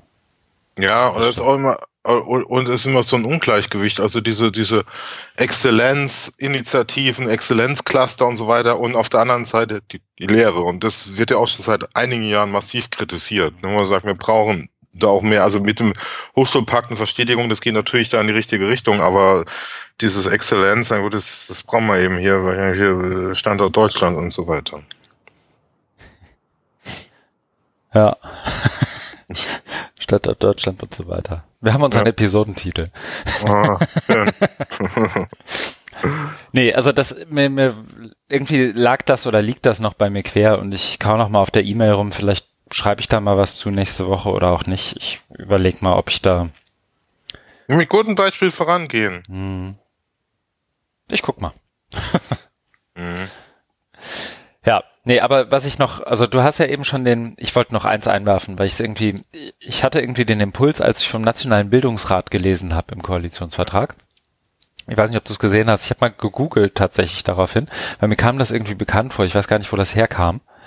Ähm, und ich habe ich hab, genau. ich hab den deutschen ja. Bildungsrat gefunden. Ich weiß nicht, kennst du den noch aus? Ja, ja. Ist ja, also auch noch, ist ja sogar vor deiner Zeit noch, ne? Ja, ja.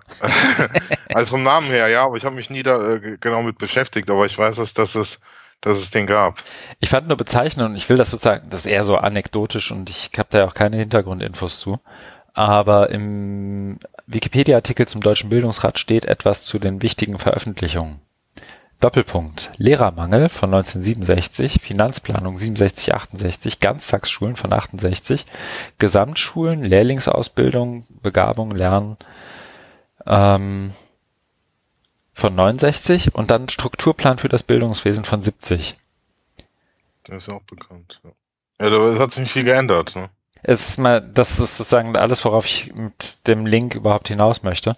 Wenn du die Jahreszahlen nicht dazu sagst, dann könnte das genauso gut 2018, also ähm, 40 Jahre, 50 genau. Jahre später teilweise hier noch Tja.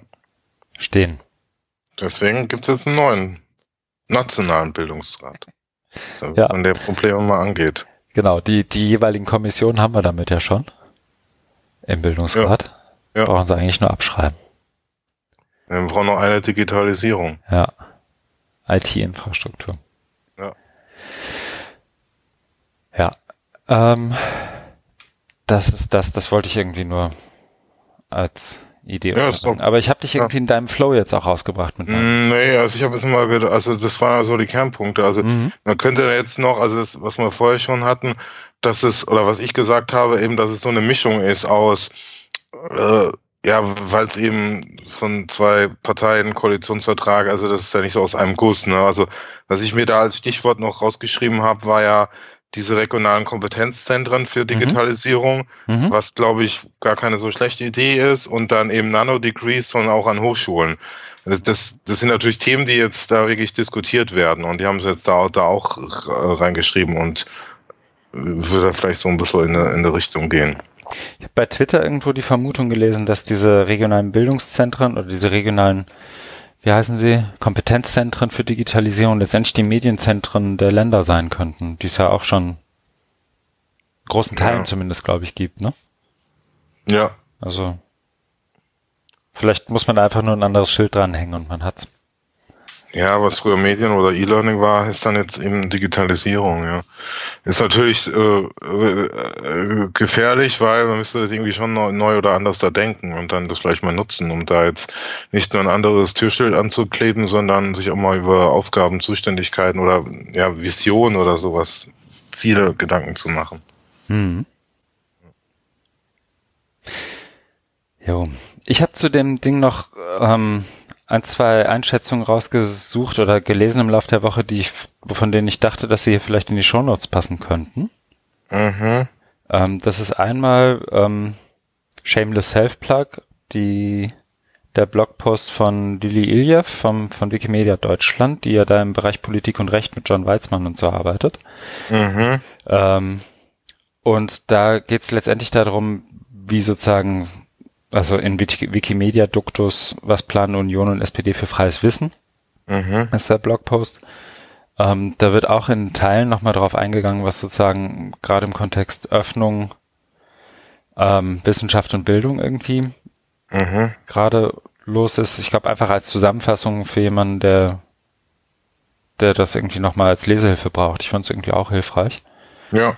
Und ich fand ähm, den Beitrag, ich weiß nicht, ob du den gesehen hast, von Martin Lindner, Digitalisierung gleich Erwachsenenbildung gleich Volkshochschulen, Ja, Auf seinem- gelesen. Dickfisch-Blog. Ja. Ähm, zumindest lesenswert. Ich fand es auch spannend, also ich finde, ich finde, er hat recht. Also ich habe Volkshochschulen ähm, auf der Ebene selten in den letzten Jahren wahrgenommen, glaube ich, dass sie politisch irgendwie als als so eine Art Heilsbringer schon fast irgendwie positioniert werden. Hm, nee. Ja. Nee. Es ist, ist nicht so. Also bisher war das ja immer, also man mag mich da gerne Lügen strafen, aber eher eine stiefmütterliche Behandlung. Aber ich finde gerade so, was, was er auch sagt, glaube ich, den, diesen dezentralen, regionalen Aspekt, den eine einzelne Volkshochschule hat und auch die, die Art und Weise, wie sie ja auch mit der jeweiligen Region, in der sie arbeiten, vernetzt sind. Ja. Spannender Aspekt in dem Kontext. Ja, auf jeden Fall. Und es ist gut, dass er das das so, Mhm. so ähm, beschreibt oder im, äh, als Punkt bringt. Ja. Passt ja ganz gut. Mhm. Wollen wir es dabei erstmal belassen Ja, und mal ja. in der Woche gucken, was passiert? Oder? Genau, wenn was passiert. Also wir warten jetzt alle auf seinen Blogpost und dann Oh, gibt's vielleicht ja. nochmal eine Diskussion oder es gibt ja weitere äh, Wasserstandsmeldungen von der Politik. Aber für den, für den Moment wäre wär ich jetzt auch durch. Mhm.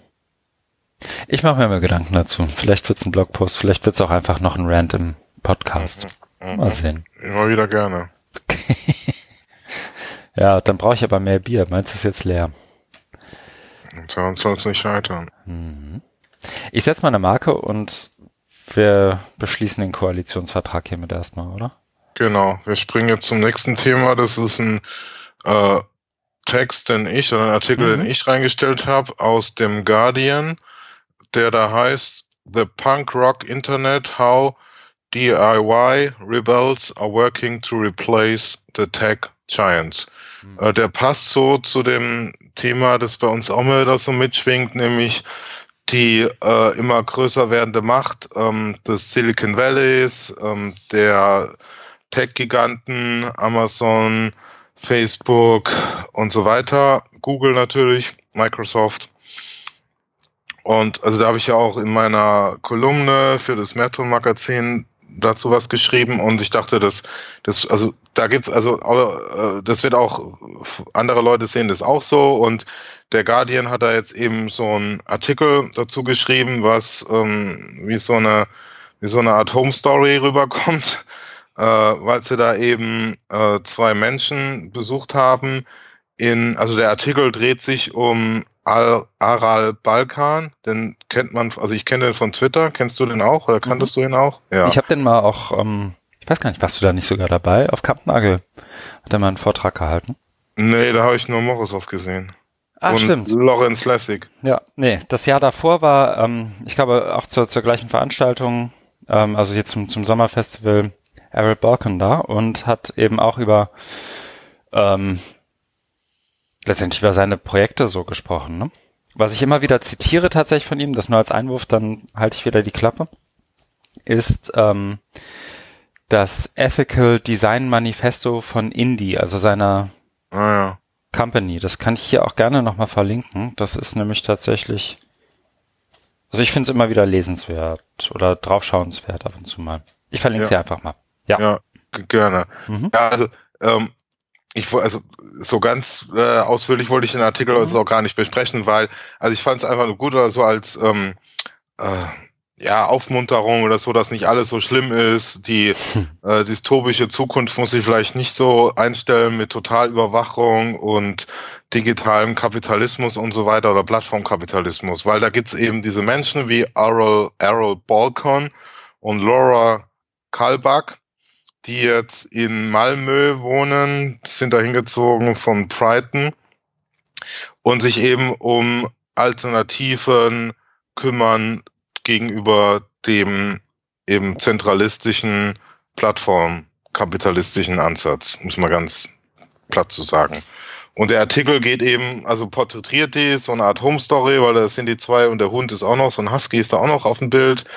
Und dann ähm, wird er, wenn eben dann äh, so, so auch für Leute, die da nicht so drin sind in der, in den ganzen äh, Debatten, wird es da aufge, also erzählt, mhm. was die da gemacht haben, was es, was es geht und eben für, ähm, also Projekte dann äh, für das also gesagt wird, dass es für sowas wie ähm, Facebook oder so dann auch Alternativen gibt, wo es eben so um äh, Prinzip ist ja dann eben weg vom äh, zentralistischen hin zum dezentralen, wo du als Nutzer äh, Nutzerin mehr Kontrolle hast über deine Daten, weißt, was mit denen oder mehr weiß, was mit denen mhm. passiert, was mit dem gemacht wird und so weiter und so fort. Ich glaube, da ist auch noch drin, dass es, also ich, oftmals brauchst du immer so eine kritische Masse, weil die, die, die Anbieter, ähm, also sowas wie dezentrale soziale Netzwerke gibt's ja schon, wie jetzt äh, Mastodon, Diaspora, kann man sich angucken, aber da wirst du halt kaum Leute finden, die du kennst und deswegen geht man dann wieder auf Twitter oder auf Facebook. Das ist hier, mhm. glaube ich, so eins, eins, ne? Aber so keiner sagen, da, da gibt's nichts als Alternative, ne? Und ich fand es einfach schön, da zu sehen, dass es da eben Initiativen, Bewegungen gibt und die werden in diesem Artikel, das ist ja natürlich schön journalistisch aufbereitet, da dargestellt, weil ja, da werden halt diese Geschichten da erzählt und, und als, als rund, damit es wieder rund wird, wird am Ende dann wieder natürlich, äh, muss dann schreiben, Back in Malmö mit Errol Balkan. Und dazwischen mhm. werden halt diese einzelnen Initiativen, Projekte und so weiter dargestellt.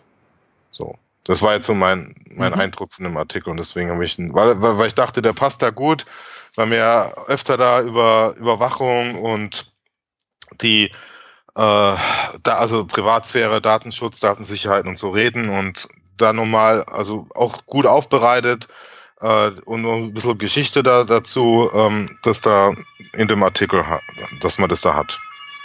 Mhm. Ja. Nee, ich, ich habe ihn, ähm, ich habe ihn nicht komplett gelesen vorhin vor der Aufzeichnung. Aber so ein paar Sachen, also gerade die, die Tools, also es gibt, glaube ich, einen ganz, ähm, ganz guten Ad und, und ähm, letztendlich so eine Art Surveillance-Blocker von, von Indie, also von, von Errol Balkan und, und ähm, ich glaube Laura, ne? Laura Carback. Mhm, mh. ja. ähm, den habe ich, glaube ich, auch ich weiß gar nicht, ich glaube, das war so eine Beta-Version. Die hatte ich auch eine Zeit lang auf meinem damals noch Uni-Mac. Den musste ich ja jetzt abgeben, weil ich nicht mal mhm. an der. Uni bin. Mhm, mhm, Aber stimmt eigentlich eine ganz gute Erinnerung, mir den nochmal anzugucken. Nee, und ähm, wie gesagt, also ich komme immer wieder zurück zu dem Ethical Design Manifesto, weil es so eine, wie soll ich sagen, eine Inkorporierung ist des äh, ähm, oder andersrum über eine menschliche Perspektive, eine menschliche Sichtweise auf, auf Design mhm. ähm, und auch eine, eine Menschenrechtsaspekt versucht in Design von, von Online- und digitalen ja, Tools einzubringen. Okay. Ja. Und deswegen, da bin ich jetzt in den letzten ein, zwei Jahren immer mal wieder drauf gestoßen und habe das auch in ein, zwei Workshops mal verwandt. Ah, ja. Das kommt eigentlich mal ganz gut an, weil das auch ganz gut ähm, ganz, ganz gut visualisiert ist noch dazu. Also mhm. das hab den Link mal ja, reingepackt. Ja, gut sehr gut. Empfehlen. Ja, das passt, das passt mhm. wirklich gut dazu, weil in einem Artikel, das wird nicht erwähnt. Mhm. Nicht mich richtig so ein, erinnere. Das glaube ich, mehr so ein Mikrobestandteil von allem, ja. was die da so machen. Aber ja. Beschreibt, glaube ich, auch ganz gut, was sie machen. Also das ist irgendwie. Okay. Ja, also der Artikel, um es mal abzuschließen, mhm. ähm, äh, aus dem Guardian mit, mit Punk Rock Internet ist einfach nochmal ähm, eine Zusammenstellung Update, äh, geupdatete, aktualis äh, relativ aktuelle, glaube ich, ähm, Zusammenstellung von Alternativen und so ein bisschen mhm. Hintergrundinfo und dann eben zwei prominente äh, Vorreiter, Vorreiterinnen dazu. Mhm. Ja, die dann eben auch eine Stimme bekommen. Mhm. Oder Sichtbarkeit. Nee, ich finde, also ich musste, ich musste, hab den Titel gesehen und musste ein bisschen grinsen, weil es ja so diese ganze ist ja nicht nur ein Talk, aber ich erinnere mich da immer an den einen Talk, den, glaube ich, ähm, Jim Groom mit Adam Kroom gegeben hat. 2015, glaube ich, bei der D-Learn, wo es letztendlich um Parallelen zwischen ähm, Educational Technology und dem Punkrock der 80er Jahre gab. Ah, Ding. okay. Und sozusagen, ja. jetzt, jetzt sind wir, jetzt haben wir es irgendwann geschafft und sind Labels und sind so, so die totalen Sellouts bis zu, ähm, nur wenn du subversiv und irgendwie gegen das System bist, bist du authentisch. Ähm, und, und sozusagen auch, wie soll ich sagen, auch so ein bisschen in dem Duktus, auch Punks werden alt und gemütlich oder mhm. ausgleichender mhm. und, und so weiter. Ne? Also mhm. Auch mit diesem Edu, Edu-Punk-Ding nochmal. So, genau, ja. Schwäbisch Hall und so. Nee, und auch, äh, also so mit dem, ich habe auch mit so einem Augenzwinkern, auch Edu-Punks werden, werden alt und alt und müde. Und grau, ja. Mhm. Ja. ja, das ist natürlich so schon ein bisschen reißerig oder mit ähm, mhm. äh, journalistisch so aufbereitet. Ja, aber muss man ja wahrscheinlich irgendwie so machen. Mhm. Ja. Marco? Ja, gerne. Dann würde ich zum nächsten mhm. Eintrag kommen. Das ist auch von mir und mhm. äh, das passt so ein bisschen dazu. Also es ist aber jetzt, ähm, wir springen jetzt in eine andere Welt, nämlich wir springen jetzt in die Welt der Akademie, äh, in der ich die mich ja auch beheimatet.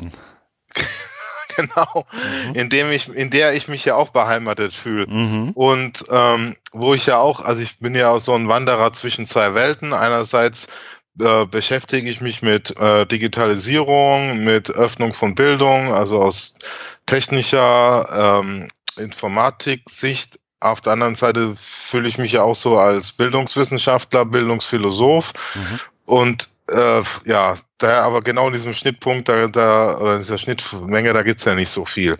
Umso mehr habe ich mich gefreut, ähm, also anfängliche Freude, äh, dass ich in irgendeiner Zeitschrift äh, einen Hinweis gefunden habe auf ein gelbes Heft, genau. Nämlich, mhm. das kennen, kennen wir alle noch aus der Schulzeit und das ist jetzt aber nicht äh, Johann Wolfgang von Goethe, sondern ähm, Reklam hat jetzt auch was rausgebracht, einen Sammelband, das der da heißt, also auch typisch so akademisch, es das heißt der also nicht irgendwie Rebels oder Punk Rock, sondern es heißt einfach nur Texte zur Theorie des Internets. Mhm. Ich habe da nochmal drüber nachgedacht und das ist gar nicht so dumm, also weil, also wenn das Ding jetzt hieße ähm, Theorie des Internets, dann denke ich mir, äh, was soll das sein?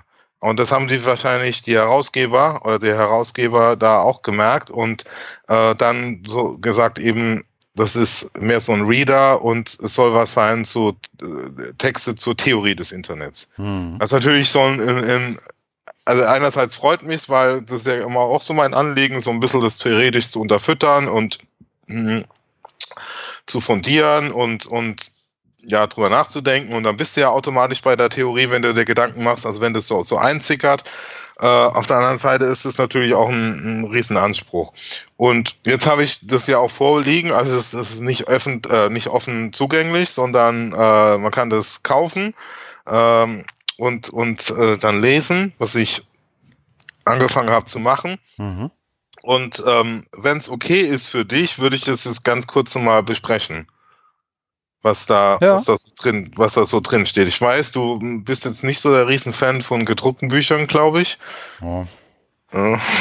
Ich habe gerade mal zumindest, also das kann ich schon sagen, ich habe gerade, während du gesprochen hast, habe ich natürlich dir aufmerksam, äh, aufmerksam zugehört und parallel mal die, das Inhaltsverzeichnis durchgeguckt und es ist ja, also es sind so die, die großen Namen halt fast alle dabei, ne? So, also, genau. wie soll ich sagen, eingeleitet wird von Bertolt Brecht, aber ja. von Tim Berners-Lee, John Perry Barlow, ähm, Howard Reingold, Richard Barbrook, ähm, da sind schon, also auch Sherry Turkle und sozusagen so die großen Namen sind da auf jeden ja, Fall. Ja, Chaos Computer Club ja. ist auch Hackerethik. Mhm. Die, ähm, genau, das hast du ja gerade gesagt, unabhängige ja. Erklärung des Cyberspace, ähm, Anon Anonymous, Rules of the Internet, äh, aber ist auch was drin, was ich äh, auch mal im Vortrag verwendet habe, nämlich von Richard Baerbock und Andy Cameron, die kalifornische Ideologie. Genau. Ja, das ist auch ein, also nicht, nicht, glaube ich, nicht so weit verbreiteten, rezipierten Text, aber trotzdem sehr gut, weil er, ähm, weil er eben auch, also diese schon fast religiöse Art und Weise, wie das Silicon Valley sich sieht und darstellt. Ne? Also deswegen auch Ideologie. Sind die denn alle auf Deutsch übersetzt? Ich glaube, ja, lass mich mal da hinspringen. Ja, das, das ist nämlich jetzt. Das kalifornische nämlich, Ideologie habe ich sogar schon mal eine deutsche Übersetzung gesehen, glaube ich. Aber es sind ja so ein paar Sachen dabei, wo ja, ich nicht gedacht nee, hätte, ist, dass es eine deutsche ist, Übersetzung gibt. Das, das ist genau auch mein Punkt gewesen. Ja, nee, hm. die ist, äh, die ist übersetzt worden. Okay. Ja. Und die habe ich, glaube ich, auch noch nicht. Ich habe die bisher immer nur auf Englisch gesehen. Mich würde ja also, interessieren, was, was im Datendandy steht. Den kenne ich noch nicht, den Text. Äh, Platz bei sieben, Kunst und Kultur, Agentur Billwed, der Datendandy. Okay. magst, magst du den mal kurz vorlesen? Ja.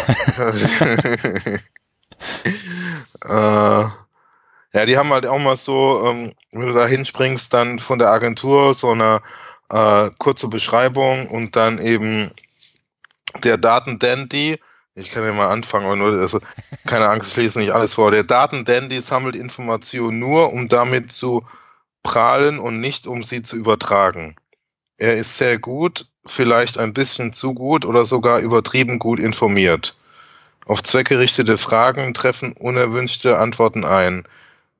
Er kommt ständig mit etwas anderem an. Dem Phänotyp des Datendandys begegnet man mit dem gleichen Schrecken wie seinem historischen Vorgänger, dem, dem Straße und Salon als Spielraum dienten. Also dem, dem Nicht-Daten-Dandy, dem normalen Dandy. Dandy. Mhm. Den Dandy, ja. Mhm. ja.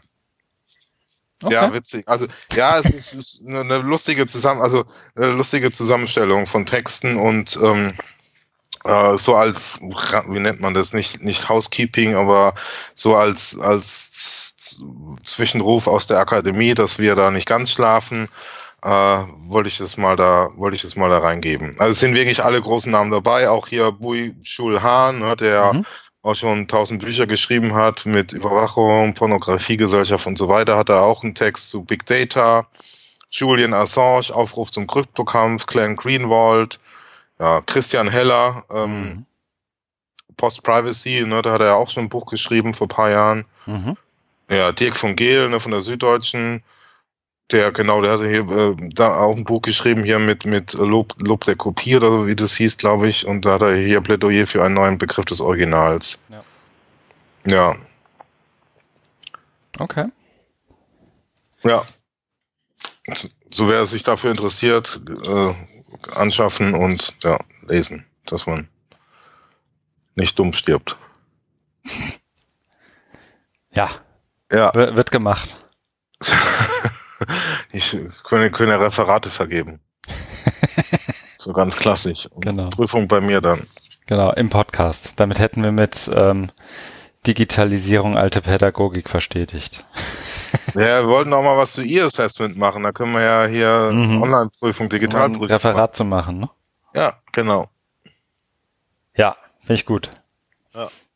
Okay, ja, ähm, ich bin, ich bin ein bisschen fies vor der deutschen Übersetzung. Also ganz oft sind ja die, die deutschen Übersetzungen dann irgendwie nicht so, ich weiß auch nicht, nicht so, so, oder kommen mir zumindest nicht so rund vor wie die englischen Texte, aber wenn du, bin ich mal auf deine Erfahrung gespannt. Ja, ich habe da, also ich bin, ich bin da jetzt noch nicht so weit. Ich ziehe mir halt ein paar Sachen raus und lese da jetzt immer so nach und nach was. Aber da kann ich ja noch was dazu was sagen. Mhm. Sehr gut. Ja. Marco? Ja, gerne. Das nächste wäre dann ähm, mehr so eine Housekeeping-Note, nämlich ähm, äh, vom Hochschulforum Digitalisierung gab es im letzten Jahr im Dezember eine Winterschool. Äh, ich ich sage das deshalb, weil ich da auch selber aktiv beteiligt war, also in der Vorbereitung im äh, Programmkomitee, konnte dann aus zeitlichen Gründen leider nicht aktiv vor Ort sein. Äh, aber eine Idee, die wir in der Vorbereitung entwickelt hatten, war, dass es ein E-Book geben soll und das ist jetzt veröffentlicht. Hm. Ich habe auch gesehen, dass es keine offene Lizenz gibt und bin deswegen schon aktiv geworden und kann jetzt hier berichten. Also ich habe das in äh, unserem Kanal von MetaMost gleich äh, reingegeben und es wurde auch sofort darauf reagiert. Und ähm, das, also das, ich hoffe, dass es kommt. Ich habe mich auch gewundert, ich habe das jetzt auch entdeckt, das ist ja, glaube ich, schon eine Woche online gewesen und anscheinend ist es sonst auch nur keinem aufgefallen, aber äh, ich will da jetzt auch nicht zu sehr drauf rumreiten. Ich, also ja, mich hat's auch gestört, deswegen habe ich es äh, angemerkt und ich hoffe, dass es dann noch reinbringen. Hm. So viel dazu. Ja, also ich habe es auch gesehen und dachte, habe es heute das erstmal so durchgescrollt und ist ja zumindest mal sehr lang. Ähm, und habe dann eben auch gesehen, also darauf spielst du jetzt an, dass also ich habe irgendwie keine CC-Lizenz gefunden und hat es mir aufgeschrieben, dass ich dich mal frage. Den Kommentar hast du jetzt gerade gesehen, ne? Ja, ja, genau. Mhm. Und, okay. Ja. ja. aber das, das, das ist ähm, äh, schon weitergegeben von mir. Okay, gab es schon eine Reaktion? Also ist Ja, ja. irgendwie, weil mehrere Autoren dabei waren oder ist irgendwie. Ja, die, die, die, nee, also die haben nur gesagt, ja, äh, die reden, also wer, wer wird, wird aufgenommen und dann Hm. weiter, weiter bearbeitet, Mhm. Drüber nachgedacht. Also ich kann da jetzt, ne, Ja. aber ich, das können wir ja auf jeden Fall dann verfolgen, was da passiert. Wir sehen es ja, ne? Ja, also es ist ja, also. Ja, nee, finde ich gut. Lass uns das machen. Mhm. Also es war ja, also jetzt nochmal zum Inhaltlichen oder so zum Konzept. Es war ja so, dass man auf der Winterschool, es waren ja drei Tage, da ähm, Raum gibt, um da live was zu schreiben, so la Booksprint-mäßig. Also natürlich nur in einer verkürzten Form, weil richtige Booksprints gehen ja irgendwie drei oder noch mehr Tage. Und dass dann irgendwas entsteht. Und ja, ich, ich finde sowas auch immer gut, weil ähm, sonst ist, ist es oft so, du bist da bei einer Konferenz, diskutierst und kriegst tolle Eindrücke und Mhm. Äh, bleibt halt nicht so hängen, machst dir vielleicht ein paar Notizen oder nimmst mal irgendwie ein, Heft mit oder so, äh, ja, Tagungsband oder sowas, aber guckst dann auch nicht richtig rein, weil das hat ja auch mal einen anderen, ähm, einen anderen Spirit oder eine andere Ausrichtung. Und so ein E-Book, was halt live dort produziert wurde und dann vielleicht weiter, weitergeführt wird, kuratiert und, und redaktionell bearbeitet, ist ja schon was anderes. Und deswegen fand ich es das fanden auch alle irgendwie gut im, im Team. Ich, ich war jetzt leider nicht bei der Tagung dabei, deswegen kann ich jetzt auch nicht sagen, wie es dort wirklich konkret aussah. Aber nichtsdestotrotz wollte ich es mal reingeben, um einfach das auch ähm, zu äh, ja darauf hinzuweisen, dass es gibt. Da kann man ja mal durchscrollen und, und sich informieren, was da passiert ist. Mhm. Sehr gut. Ich habe also ich habe wirklich, ich habe nur durchgescrollt. Hab noch nicht genau geguckt, was ich jetzt rausziehen konnte, aber schauen wir mal. Ja, das kann man ja machen. Also einfach nur, dass man weiß, dass, dass es dass es gibt und Mhm. vielleicht, ne, wenn man mal in der, also wenn man, wenn man mal Infos braucht oder irgendwie was, was passiert denn so und dann kann man da, wenn man sich informieren will, das ist, glaube ich, dann ganz gut. Digitalisierung, Hochschule und so weiter aktuell und ja. Mhm. Ja. Sehr gut. Dann, ich habe noch zwei Sachen, das ist aber auch relativ schnell, glaube ich. Ich habe auf die erste Folge sogar, glaube ich, auch schon hingewiesen. Und zwar bin ich ja fleißiger Hörer des Open Science Radio, Mhm. ähm, den, dem Podcast letztendlich zu Open Science, meistens deutschsprachig, ab und zu mal englischsprachig. mhm. Ähm, was allein deswegen spannend ist, find, also für mich persönlich, weil da sozusagen ja auch nochmal die Seite von Wissenschaft, zu der ich sonst eher selten einen direkten Draht habe, so, so, so eher so die, wie soll ich sagen, die, die naturwissenschaftliche Perspektive nochmal Mhm. irgendwie auch aufgemacht wird. Mhm. Ähm, wo ja zum Beispiel Open Data eine, eine etwas andere Rolle spielt als jetzt hier zum Beispiel im, im Bildungskontext und so weiter. Ich erwähne es aber auch nur deswegen, weil ähm, es nochmal eine Nachfolgefolge sozusagen dazu gab ähm, zum, zum Fellow-Programm, ähm, das sozusagen bei Wikimedia Stifterverband und Volkswagen Stiftung ja liegt. Und Open insofern Science. ist es genau das, das Open Science Ja. Fellow Programm oder die Open Science Fellowships.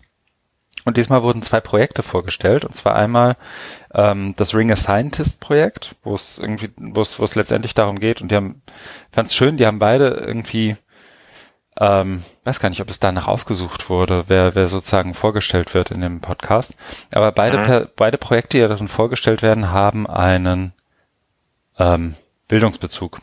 Und zwar ist das Mhm. eine Projekt Ring a Scientist. Das wollte ich, da wollte ich letztendlich nur kurz für Werbung machen, welcher, ähm, welcher Wissenschaftler auch immer gerade zuhören mag. Und da bist du ja auch einer von.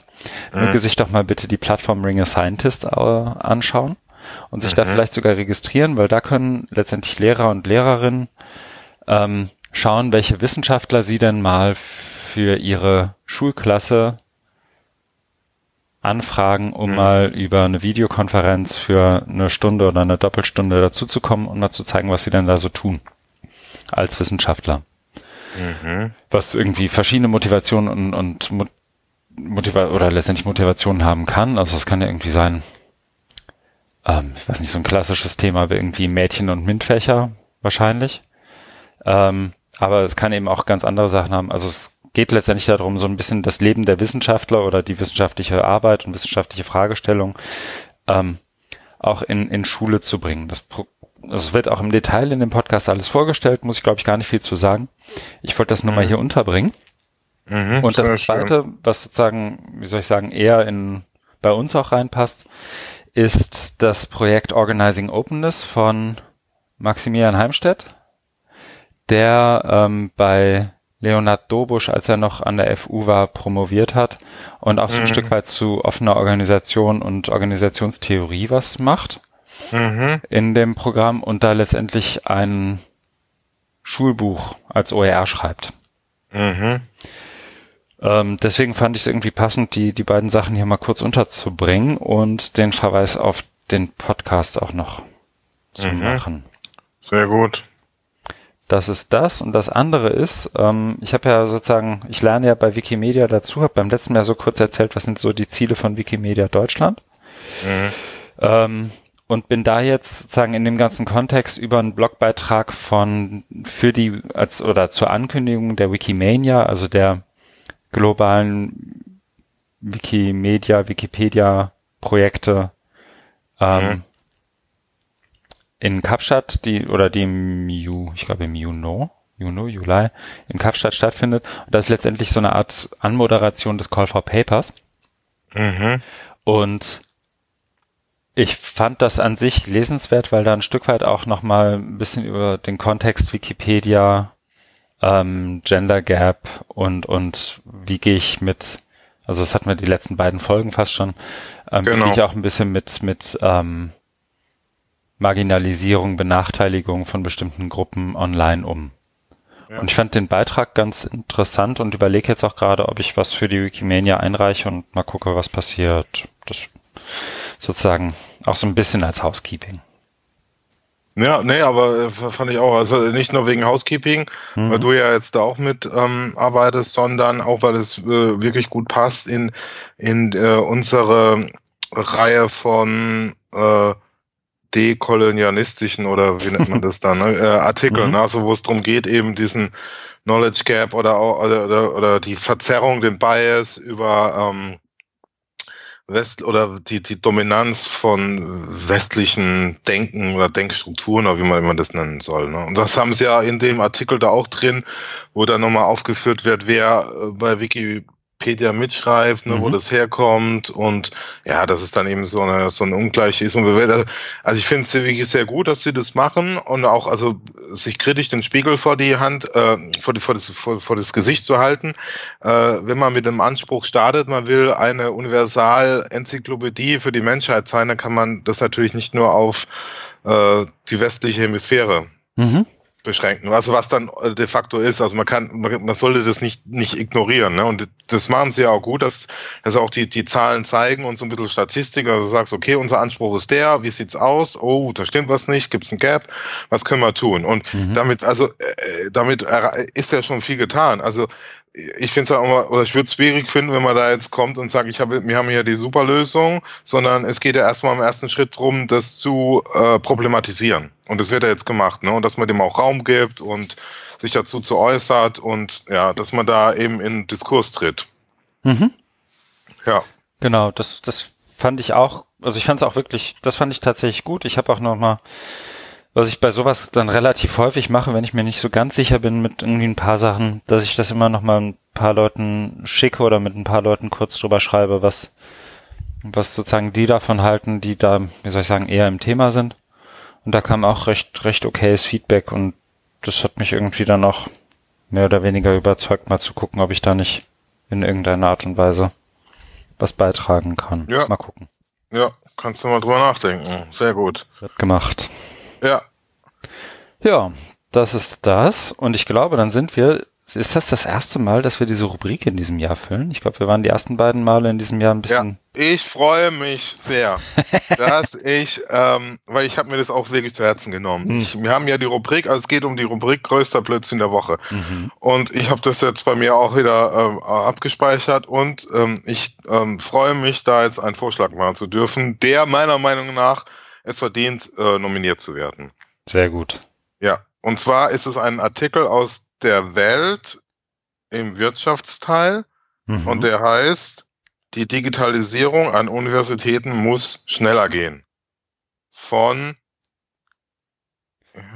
Kenneth Rogoff. Genau, Kenneth Rogoff. Dankeschön. Hm. Wenn man den Artikel liest, also ich habe ich hab den gelesen und das ist ja, das ist ganz, ganz, ganz komisch formuliert, dann habe ich irgendwann verstanden, okay, das ist eine Übersetzung. Ja, dann habe mhm. ich und ganz unten steht ja aus dem Englischen übersetzt und so weiter, weil, mhm. ja, das ist eben nicht von einem Deutschen geschrieben, das schreibt, schreibt aber über, auch, also auch über deutsche Hochschulen. Ich weiß nicht, ob, ob, ob das überhaupt so der Auftrag war. Also auf jeden Fall ist es meiner Meinung nach Blödsinn, weil, ähm, also es fängt ja schon an, da, da komme ich jetzt wieder zurück zum E-Book von der Winter School.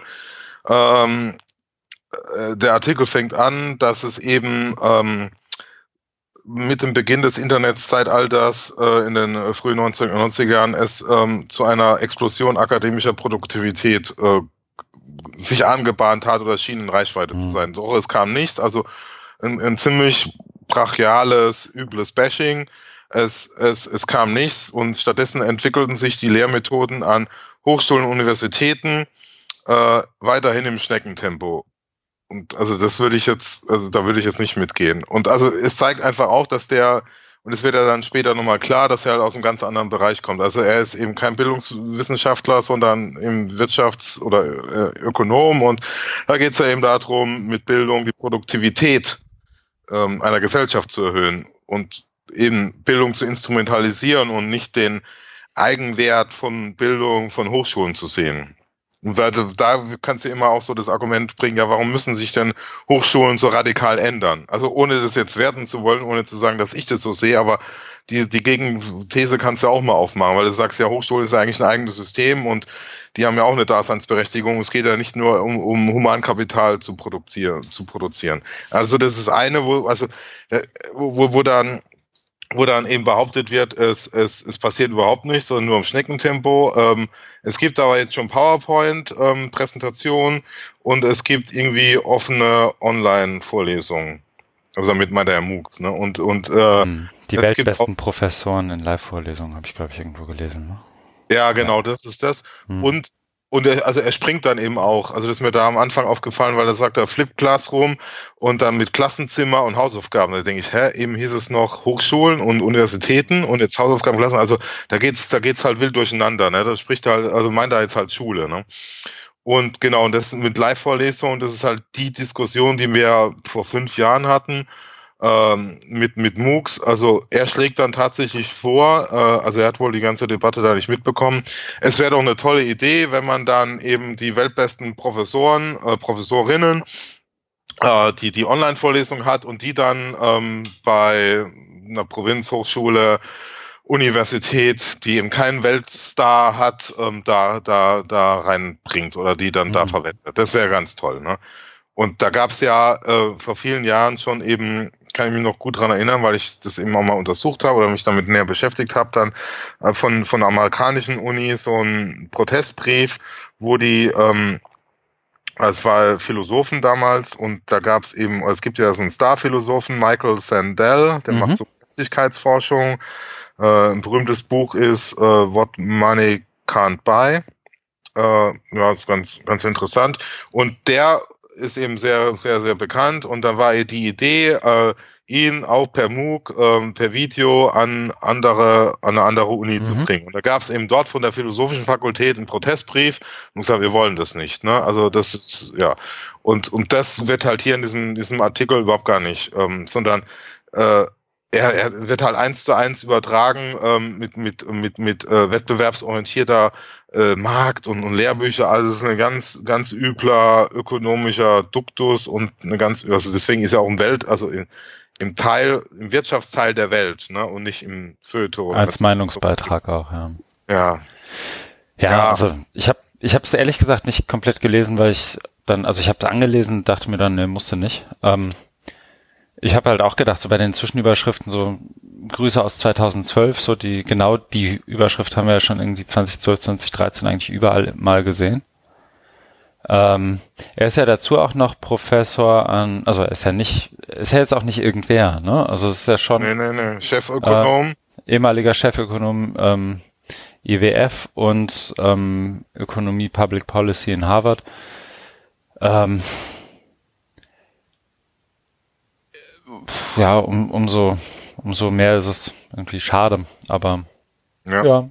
Also hast, Also hast du gut ausgesucht, passt in unsere Dankeschön. Rubrik. Also es ist uninspiriert, äh, äh, äh, auch falsch, ähm, also wo man, wo man, wo ich dagegen gehen würde. Und deswegen finde ich ja sowas wie Winterschool oder, ne, also, oder Hochschulforum gut, weil da eben dem, dem Ganzen eine Stimme gegeben wird, Raum gegeben wird und da passiert ja was. Ne? Mhm. Und er wird einfach mit Kriterien, also ich glaube, die sind halt auch gar nicht klar. Also wenn er dann eben behauptet, die Entwicklung geht nur im Schneckentempo äh, voran, da impliziert es ja, ähm, dass man viel größere Entwicklungsschritte machen müsste und, und da gibt es aber keinen Konsens drüber. Hm. Also in meiner Wahrnehmung nicht. Was, was wären jetzt so die Ziele?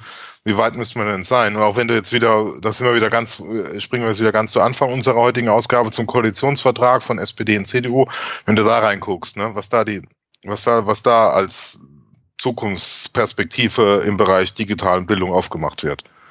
Ja, weiß ich auch nicht. Na, Also das, das Ja. passt für mich Mhm. irgendwie, irgendwie nicht zusammen. Ne? Da wird, wird behauptet, es geht nichts voran, äh, aber gleichzeitig haben die auch keine Idee, was passieren soll, sondern schlagen dann als Lösung jetzt äh, äh, Vorlesungsaufzeichnen von Starprofessoren vor. Das ist ja ein Witz. Also wenn sie sich wirklich die Mühe machen würden und da mal äh, da auch nachdenken und sich einarbeiten in die Materie, aber das kostet ja Zeit und Nerven und, und Hirnschmalz. Ne? Da wird halt eben nur Bashing und, und Propaganda betrieben. Das, deswegen meine Nominierung als Blödsinn der Woche. Finde ich gut. Mein Dankeschön. Vorschlag wäre, ist, wäre, dass du den Weltredakteur oder gleich Axel Springer direkt kontaktierst und mal fragst, ob du eine Replik schreiben darfst. Oh, ja. Damit ich auch schon. Wie du mir, so ich dir, Herr Dahlmann. Ja, muss ich mal überlegen. Ich, das ist irgendwie so, ich würde lieber einen anderen, aber nee, ich will lieber dann, was du vorgeschlagen hast, da mit Koalitionsvertrag und da was schreiben. Aber da warte ich ja auf deinen Input oder Vorlage. Oder ja, immer schön ein bisschen Peace sagen, weißt du. Mhm. Schon verstanden. Ja. Marke, Blödsinn der Woche abgehandelt. Gerne, und wir haben es wieder geschafft, dass es Ja. gefüllt ist. Ähm, was wir tun werden.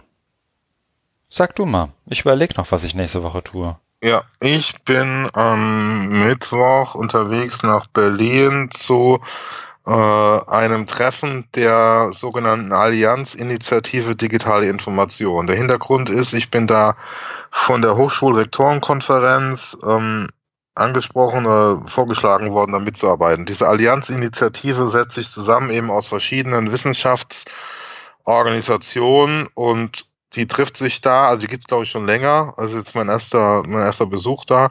Und ähm, diese, also dieser Zusammenschluss von verschiedenen Organisationen, also ziemlich Meter, Meter, ähm, da, also die heißt digitale Information und innerhalb dieser Initiative gibt's wiederum eine Arbeitsgruppe und die heißt vernetzt, ich glaube, vernetztes Lehren und Lernen. Und da ähm, treffen wir uns. Und da gibt's, ja, da kann ich ja dann auch wenn ich da war. Also es gibt auch eine Tagesordnung und so, aber das kann ich ja dann im Rückblick nochmal machen. Mhm. Weißt du schon, Ja. wer sonst noch dabei ist? Darf man das sagen? Ich habe jetzt kein Still äh, Stillschweigeabkommen. Ja, dann raus mit den Namen und E-Mail-Adressen. nee, es sind, es sind so bekannte, ähm, also aus der E-Learning-Bereich, also von eTeaching.org, die Anne Mhm. Thilosen Mhm. und äh, Malte Persike ist, glaube ich, auch dabei. Mhm. Das ist mir jetzt so aufgefallen. Mehr sage ich dann gerne, also ich will jetzt mich hier nicht drücken, aber ich habe es jetzt wirklich nicht so im Kopf und die Unterlagen sind im Büro. Deswegen habe ich, ja. Aber die zwei. Mhm. Mhm. Antilosen habe ich auch bei der LearnTech getroffen, da haben wir auch schon drüber gesprochen. Sehr gut. Ja. Aber dazu gerne mehr. Cool. Nächst, beim nächsten Sendung. Bei mir wird es nächste Woche so sein. Ich habe mitbekommen, dass Jöran ein Buch geschrieben hat. Und das stellt er um 17.17 Uhr am Montag vor. Ich nehme an, das ist irgendwie so eine Art Karnevalswitz. ähm, ich behalte mir vor, gegebenenfalls ein paar Minuten zu spät zu kommen, aber ich bin angemeldet. Ah, ich Äh. bin noch nicht sicher. Also ich habe die Einladung auch bekommen, Mhm. aber muss nur überlegen. Ja, da werde ich auf jeden Fall, also ich glaube, ich gehe da mal hin. Dann bin ich natürlich wieder drei Tage in Berlin und bei Wikimedia und habe dann abends eine Veranstaltung mir rausgesucht, wo ich mal hin wollte. Ähm, und zwar mit dem Titel hat eigentlich nichts mit uns zu tun so richtig, arbeitet der BND auf dem Boden der Verfassung. Das ist in der Stiftung Neue Verantwortung und Mhm. mit Ulf Burmeier in seiner Rolle als, ich glaube, Vorstand, Gründer, Gesellschaft für Freiheitsrechte. Mhm. Das wollte ich mir mal angucken. Ist nicht so Ja, weit von ist so- Wikimedia HQ und vielleicht Mhm. trinke ich noch ein Bierchen hinterher. Ja, machst du ja gerne. Aber das ist Mhm. echt gut äh, bei dir mit Berlin, da weil du ja immer viele spannende Veranstaltungen da mitnehmen kannst. Ja. Die Friedrich-Ebert-Stiftung, was wir da ja hatten Mhm. vor, vor letzte Woche. Ne? Stimmt, dabei fällt mir ein, ich bin auch so ein bisschen, kann man glaube ich jetzt auch schon sagen, ich habe, wir sind angefragt worden, ob wir einen Vortrag bzw. einen Workshop geben möchten. Ähm, also wir, Wikimedia, am, ich glaube, 27. bei der oh, Medienanstalt Berlin-Brandenburg zum Thema freies Wissen, Ja. Gesellschaft, Teilhabe, Demokratie. So, also das sind so, das ist so die Wortwolke. Und jetzt müssen wir mal gucken, wie unser Workshop genau aussieht. Da Ja. bauen wir jetzt auch bald was. Und Sehr ansonsten habe ich OER 18 Committee Meeting, das ich natürlich wahrnehme, obwohl ich nicht hinfahre. Ja. Und dann reden wir wahrscheinlich bald schon wieder. ja. Genau. Sehr gut. Ja. Dann, es war mir ein Fest, diesmal fast in Rekordzeit. Stunde Nämlich? 30. Oh, ja, ist doch dann gut hörbar. ja, du hast dich heute zurückgehalten. Ich glaube, beim letzten Mal hast du ja so ein paar längere Monologe gehabt. Das war jetzt ni- nicht so Aha. heute. Aber das, das, das soll jetzt keine, keine Wertung sein. Keine, keine Aufforderung, beim nächsten Mal mehr zu reden. Nee, oder, oder auch nicht, dass ich das jetzt besser finde oder schlechter, sondern so. das ist einfach, wie es ist. So habe ich das gemeint. Okay, zur Kenntnis Ja. genommen. Äh, Ähm, vielen Dank fürs Gespräch. Ähm, Feedback Ebenso. jederzeit gerne, wie immer. ja, Am liebsten über Blog oder Twitter. ja, gerne. Und vielen Dank fürs Zuhören. Bis zum nächsten Mal. Bis dahin.